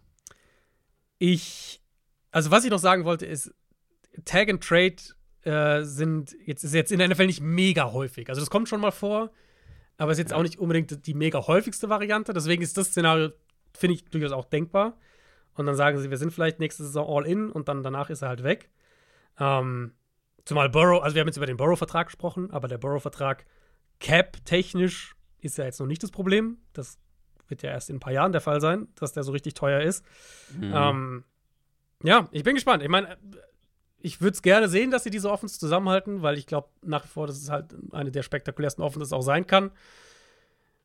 Higgins Markt wird halt riesig sein, wenn der verfügbar ist. Also Absolut. Nicht, nicht nur als Free Agent, sondern selbst wenn es eine Tag-and-Trade-Geschichte ist. Der ist 25, ähm, spielt halt eine 25 und kommt theoretisch schon auf den Markt. Der Ja, so genau, jung in die spielt- NFL gekommen. spielt halt eine Premium-Position. Plus, was ich auch noch sagen würde, also du hast natürlich recht, so diese Chase-Higgins-Dynamik. Ähm, Chase ist der, der mehr im Rampenlicht steht. Aber wenn Chase gefehlt hat, dann hat Higgins halt die legitime Nummer 1-Rolle auch gespielt. Absolut. Genau. Und ja, es ist halt eine andere Rolle. Ich meine, er ist mehr der klassische Ex-Receiver, von denen es aber auch einfach nicht mehr so viele gibt in der NFL, finde ich. Ich, ja, solche Spieler sind selten zu haben einfach. Und deswegen ja. sind sie dann halt auch begehrt, wenn sie zu haben sind. Begehrt wird auch unsere Nummer 1 sein. Keine Überraschung, Kirk Cousins, Quarterback der Vikings. Ich ja. meine, wir haben sehr oft jetzt schon über Kirk Cousins, über die Quarterbacks gesprochen, deswegen mhm. glaube ich, können wir das hier zum Abschluss relativ kurz halten. Aber also wenn der wirklich Free Agent wird, dann hast du als Team die Möglichkeit, einen potenziellen Top 10, Top 11, Top 12 Quarterback zu ja. bekommen. Und das kommt, du hast es bei Higgins angesprochen, das kommt bei Quarterbacks auch sehr, sehr selten vor, dass die vor allem auf dem freien Markt kommen. Ich meine, der hat, bis er sich verletzt hat, in Woche 8 brutal starke Saison gespielt. Ja. Passing Grades bei PFF Platz 7, EPA per Play Platz 6, Achillessehne gerissen. Ist jetzt niemand, der von der Dynamik lebt, so. Ähm, auf anderen Positionen ja. ist ein Achillessehnenriss bestimmt dramatischer, aber trotzdem ja. keine Easy-Verletzung, so mit 36 oder beziehungsweise 36 wird er dann zum Start der neuen Saison sein. Mhm. Ist niemand, mit dem du mega langfristige Pläne machst. Das ist einer, der, ich habe es eingangs gesagt, einen sehr, sehr großen Markt haben wird, wenn ja. er nicht in Minnesota bleibt. Genau, ja, also verletzungstechnisch, wir reden von acht Monaten zwischen Verletzung und Trainingcamps ähm, und ein bisschen als zehn Monate von Verletzung zu Saisonstart. Also das heißt, das kann schon realistisch auch alles sein, würde ich sagen. Ähm, und dann ist halt wirklich dieses Thema, also Top 10, Borderline Top 10 Quarterback Level gespielt. Ja, wird im Sommer 36 so. Das ist jetzt der letzte Vertrag, der so richtig dann wahrscheinlich für ihn äh, teuer ist, aber wo er halt auch noch auf einem richtig hohen Level sein kann. Und ich habe da auch immer so ein bisschen überlegt, wir sprechen halt von einer Qualität auf einer Position, die immer noch selten auf den Free Agency Markt kommt. Ganz und selten. Ja. Wenn wir da mal so die letzten Jahre angucken, ich meine, wer, letzt, wer waren letztes Jahr die Headliner? Derek Carr und Jimmy Garoppolo. Da ist Kaiser sehr klar mhm. drüber. Mm. Das Jahr davor waren es Andy Dalton, Marcus Mariota, Winston, Brissett. Da ist Cousins natürlich auch deutlich drüber. Wenn, dann ist es Kirk Cousins gewesen. Wie bitte? Wenn, dann war es Kirk Cousins selber. Ja, Kirk Cousins ist ja, ist ja besser als die alle, eben, genau. Also, und, ja, und ja, genau, nee, der auf den Markt kommt. Hatten wir doch schon mal den Fall. Ach so, Oder ja, so, ja, stimmt, ja, ja, genau, guter Punkt. Ähm, ich würde sagen, wir müssen bis 2020 zurückgehen. Und da war es halt Tom Brady und Philip Rivers, ja, gut. die Free Agents waren. Ähm, aber ansonsten passiert das halt einfach nicht oft. Das, äh, 2020, das sind jetzt vier Jahre her. Also da, da, diese, das ist ein Quarterback Mitte 30, ja, kommt von einer schweren Verletzung zurück, aber Mitte 30 auf dem Level zu haben, ist es einfach wahnsinnig selten. Deswegen haben wir ja letzte Woche beide gesagt, dass wir da durchaus skeptisch sind, dass die Vikings ihn wirklich gehen lassen. Es ist einer, der weiß, wie man das Maximum aus seiner Karriere Absolut, holt. Absolut, ja. Von allen aktiven Spielern die viertgrößten Karriere-Earnings, also die, die mhm. am meisten Kohle verdient haben. Und von seit, allen aktiven Spielern. Und unterschreibt halt eigentlich seit fünf, sechs Jahren nur noch garantierte Verträge im Prinzip. Und ja. ich glaube, der jetzt wird nicht und, anders sein, ehrlich gesagt. Ich glaube, das wird nicht groß anders sein. Viertgrößtes, äh, viertgrößte Career Earnings und vor ihm sind halt ausschließlich Super Bowl Winning Quarterbacks. Mhm. Ausschließlich. Ja. Äh, und äh, keiner von denen ist ähm, so lang in der Liga wie äh, Kirk Cousins, beziehungsweise ähm, die anderen sind länger, glaube ich, schon mit dabei. Ähm, auf jeden Fall, ich glaube, Stafford, Wilson, und Rogers ja. sind die, die noch mehr Kohle verdient haben. Also der Mann weiß, wie es geht. Ich bin sehr gespannt, wo Kirk Cousins landet. Das waren unsere Top 15. Ähm, findet ihr bestimmt noch mal auf unseren Social Media Kanälen, vor allem bei Instagram.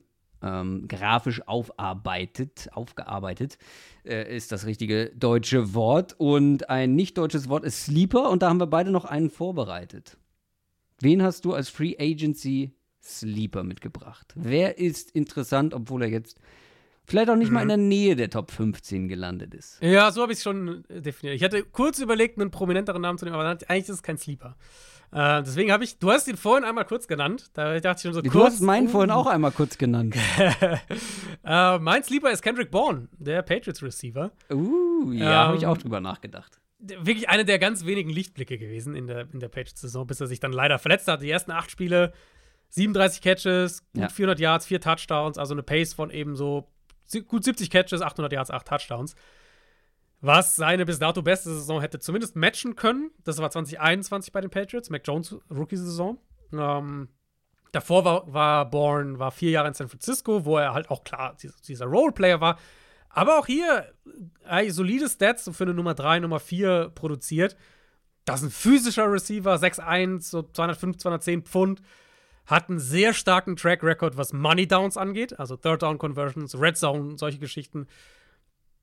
Einer, der Agilität mitbringt für seine Größe, der 1 gegen 1 gewinnt. Und das war auch ein Punkt, der ihn gerade in San Francisco dann ähm, viel aufs Feld gebracht hat, als Blocker was machen kann. Also ich glaube, der wird einen günstigen Vertrag unterschreiben. Ähm, Kreuzbandriss war es in Woche 8 bei ihm, muss man vielleicht noch dazu sagen, was den Vertrag jetzt auch nicht teurer machen dürfte. Woche 8 aber, das heißt, realistische Chance, dass der bis Saisonstart dann auch wieder dabei ist. Was man so hört bisher, die, die Recovery läuft auch ganz gut bei ihm. Ich glaube, das ist so einer, der vielleicht bei einem Team unterkommt, mh, für einen sehr günstigen Vertrag, so als Nummer 3 bestenfalls geholt wird und aber echt eine Rolle spielen kann in der Saison. Und, und jetzt nicht im Sinne von, so, das ist derjenige, der dann die, den mega Aufstieg hat und, und, und in zwei Jahren sagen wir, ja, das ist ja, eine Nummer 1 geworden, aber der halt eine kritische Rolle in der Offense spielen kann. Und da gibt es für mich genug ähm, Teams, die dringend solche, so eine Art Receiver auch bräuchten. Ja, finde ich sehr, sehr spannend. Wird einen günstigen Vertrag ähm, oder günstig zu kriegen sein, einfach wegen dieser Verletzung. Aber ja. ähm, hat sich auf jeden Fall empfohlen für mehr. Meiner, mein Sleeper ist einer, der ähm, in eine ähnliche Kategorie fällt, mhm. ähnlich günstig sein könnte, auf der gleichen Position spielt und wahrscheinlich noch mehr den Prove-It-Deal bekommen wird. Und zwar Daniel Mooney. Ja, stimmt, ja, ich vorhin einmal gesagt, ganz am Anfang. Genau. Ähm, ist jetzt nicht der allerunbekannteste Name. Ich meine, Daniel Mooney hatte vor zwei Jahren ein absolutes Bombenjahr bei den, bei den Bears. Richtig gute Saison gehabt. Ähm, danach, in der Saison danach, musste er die Nummer 1 sein. Ich glaube, da haben wir viel über ihn gesprochen im Vorfeld. Ja. ja.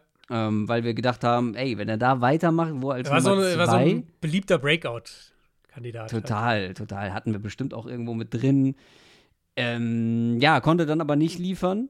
Und letztes Jahr stand er dann so ein bisschen im Schatten von DJ Moore. Es gab kaum Passing Volume in dieser Offense. Mhm. Dazu hatte dann Mooney mit Verletzung zu kämpfen. Der wird ein, der wird ein, ja, einen ganz typischen Prove-It-Deal, glaube ich, unterschreiben. Ja. So ein Jahr, nicht, nicht wahnsinnig viel Geld und dann zeig uns mal, ja. wie gut du wirklich sein kannst. Aber wenn du dir den als Nummer zwei holst, oder vielleicht sogar als Nummer drei und äh, für, für irgendwie die Möglichkeit auf mehr, dann könnte Daniel Mooney, ich meine, Daniel Mooney ist immer noch, sind immer noch jung, 26. Ähm, das ist schon, ähm, das ist schon noch einer, wo vielleicht Potenzial drinsteckt, der es zumindest über ein Jahr komplett aufblitzen lassen hat. Und ja, man muss jetzt halt so ein bisschen gucken, kommt er da noch mal hin mhm. oder nicht. Aber es ist, ich glaube, wenn du Glück hast als Team, kann das ein richtig guter, eine richtig gute Preis-Leistungs-Investition am Ende sein. Ich dachte, dass du äh, Curtis Samuel nimmst. Ich dachte, das wird dein Sleeper. Nee. Hast du den nee. so ein bisschen. Äh, hab auch drüber nachgedacht. Curtis Samuel, interessanter Kandidat jetzt in dieser Free Agency, aber ja, ich fand Daniel Mooney fast noch ein bisschen ja. mehr under the radar, weil er halt irgendwie verschollen ist die letzten zwei Jahre. das so stimmt, bisschen. ja. Ja, ist halt wirklich, also ich hab's ja am Anfang auch gesagt, Receiver, da wird es günstige Deals geben, die einen Impact haben können. Also, man, ja, ganz, ganz. Hinten man raus noch Gabe Davis. Gabe Davis wollte ich gerade auch sprechen. Michael Thomas ist Free Agent. Weiß nicht, was der noch ja. irgendwie kriegt. Ähm, OBJ ist Free Agent. OBJ habe ich genau. KJ Osborne ist so ein typischer Roleplayer-Receiver. Josh Reynolds Tyler jetzt Boyd. bei den Lions. Genau, Tyler Boyd.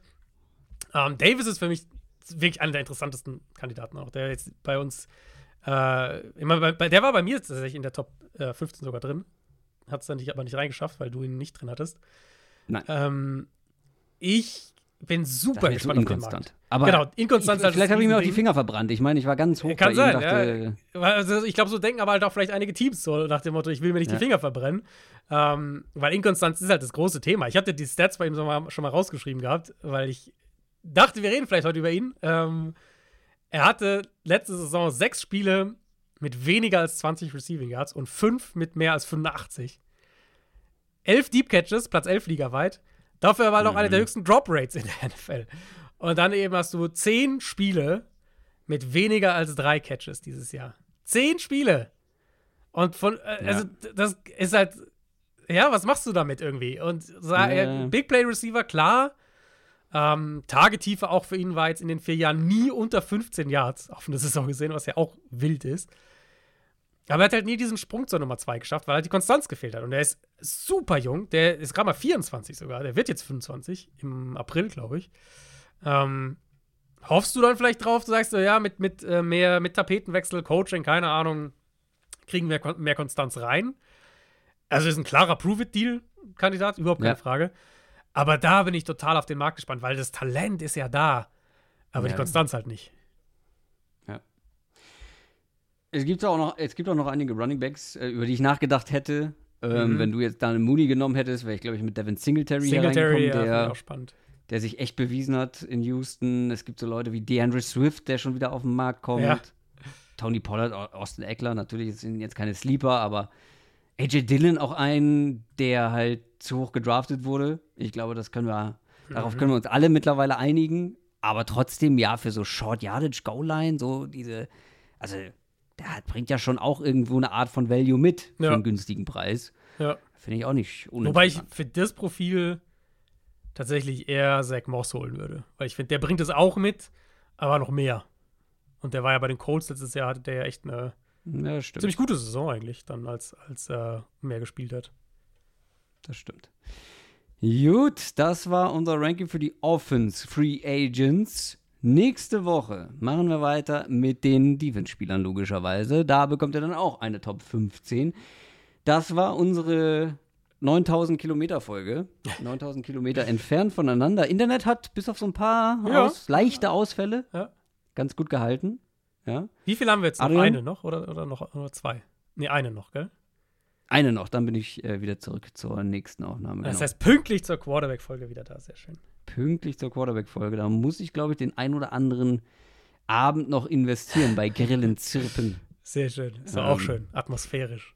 Und der Rückflug, ich meine, auch wieder stimmt, nachts, ja. aber halt zwölf Stunden dafür. Das ist der richtige Toll. Zeitpunkt, um so Spencer Rattler und Michael Penix zu gucken. Mm, ganz, damit du auch ja wach bleibst. Ja. Vielleicht halte ich mir irgendjemanden. du, da passieren verrückte ja. Dinge. Also, das, das ist, also, wenn du schlafen willst, dann würde ich dir so Michael Pratt empfehlen. Das ist eher dann okay. Okay, alles klar. Wird notiert. Ich wollte gerade sagen, ich bewahre mir noch einen der Top-Leute auf. Ja, ist vielleicht auch gut, ja. Aber da bin ich schon zu weit jetzt. Da bin ich schon zu weit. Ähm, gut, aber darüber, darüber soll es heute nicht mehr gehen. Heute soll es um gar nichts mehr gehen, außer darum, dass ich jetzt zum Abendessen gehe. Und du, bei dir ist Mittagessen. Zum Mittagessen, ne? ja. ja zum Mittagessen, toll. Das war's für heute. Das war unsere erste richtige Free Agency Folge. Nächste Woche geht's weiter. Ich wünsche euch eine schöne Woche. Macht's gut. Tschüss. Ciao, ciao.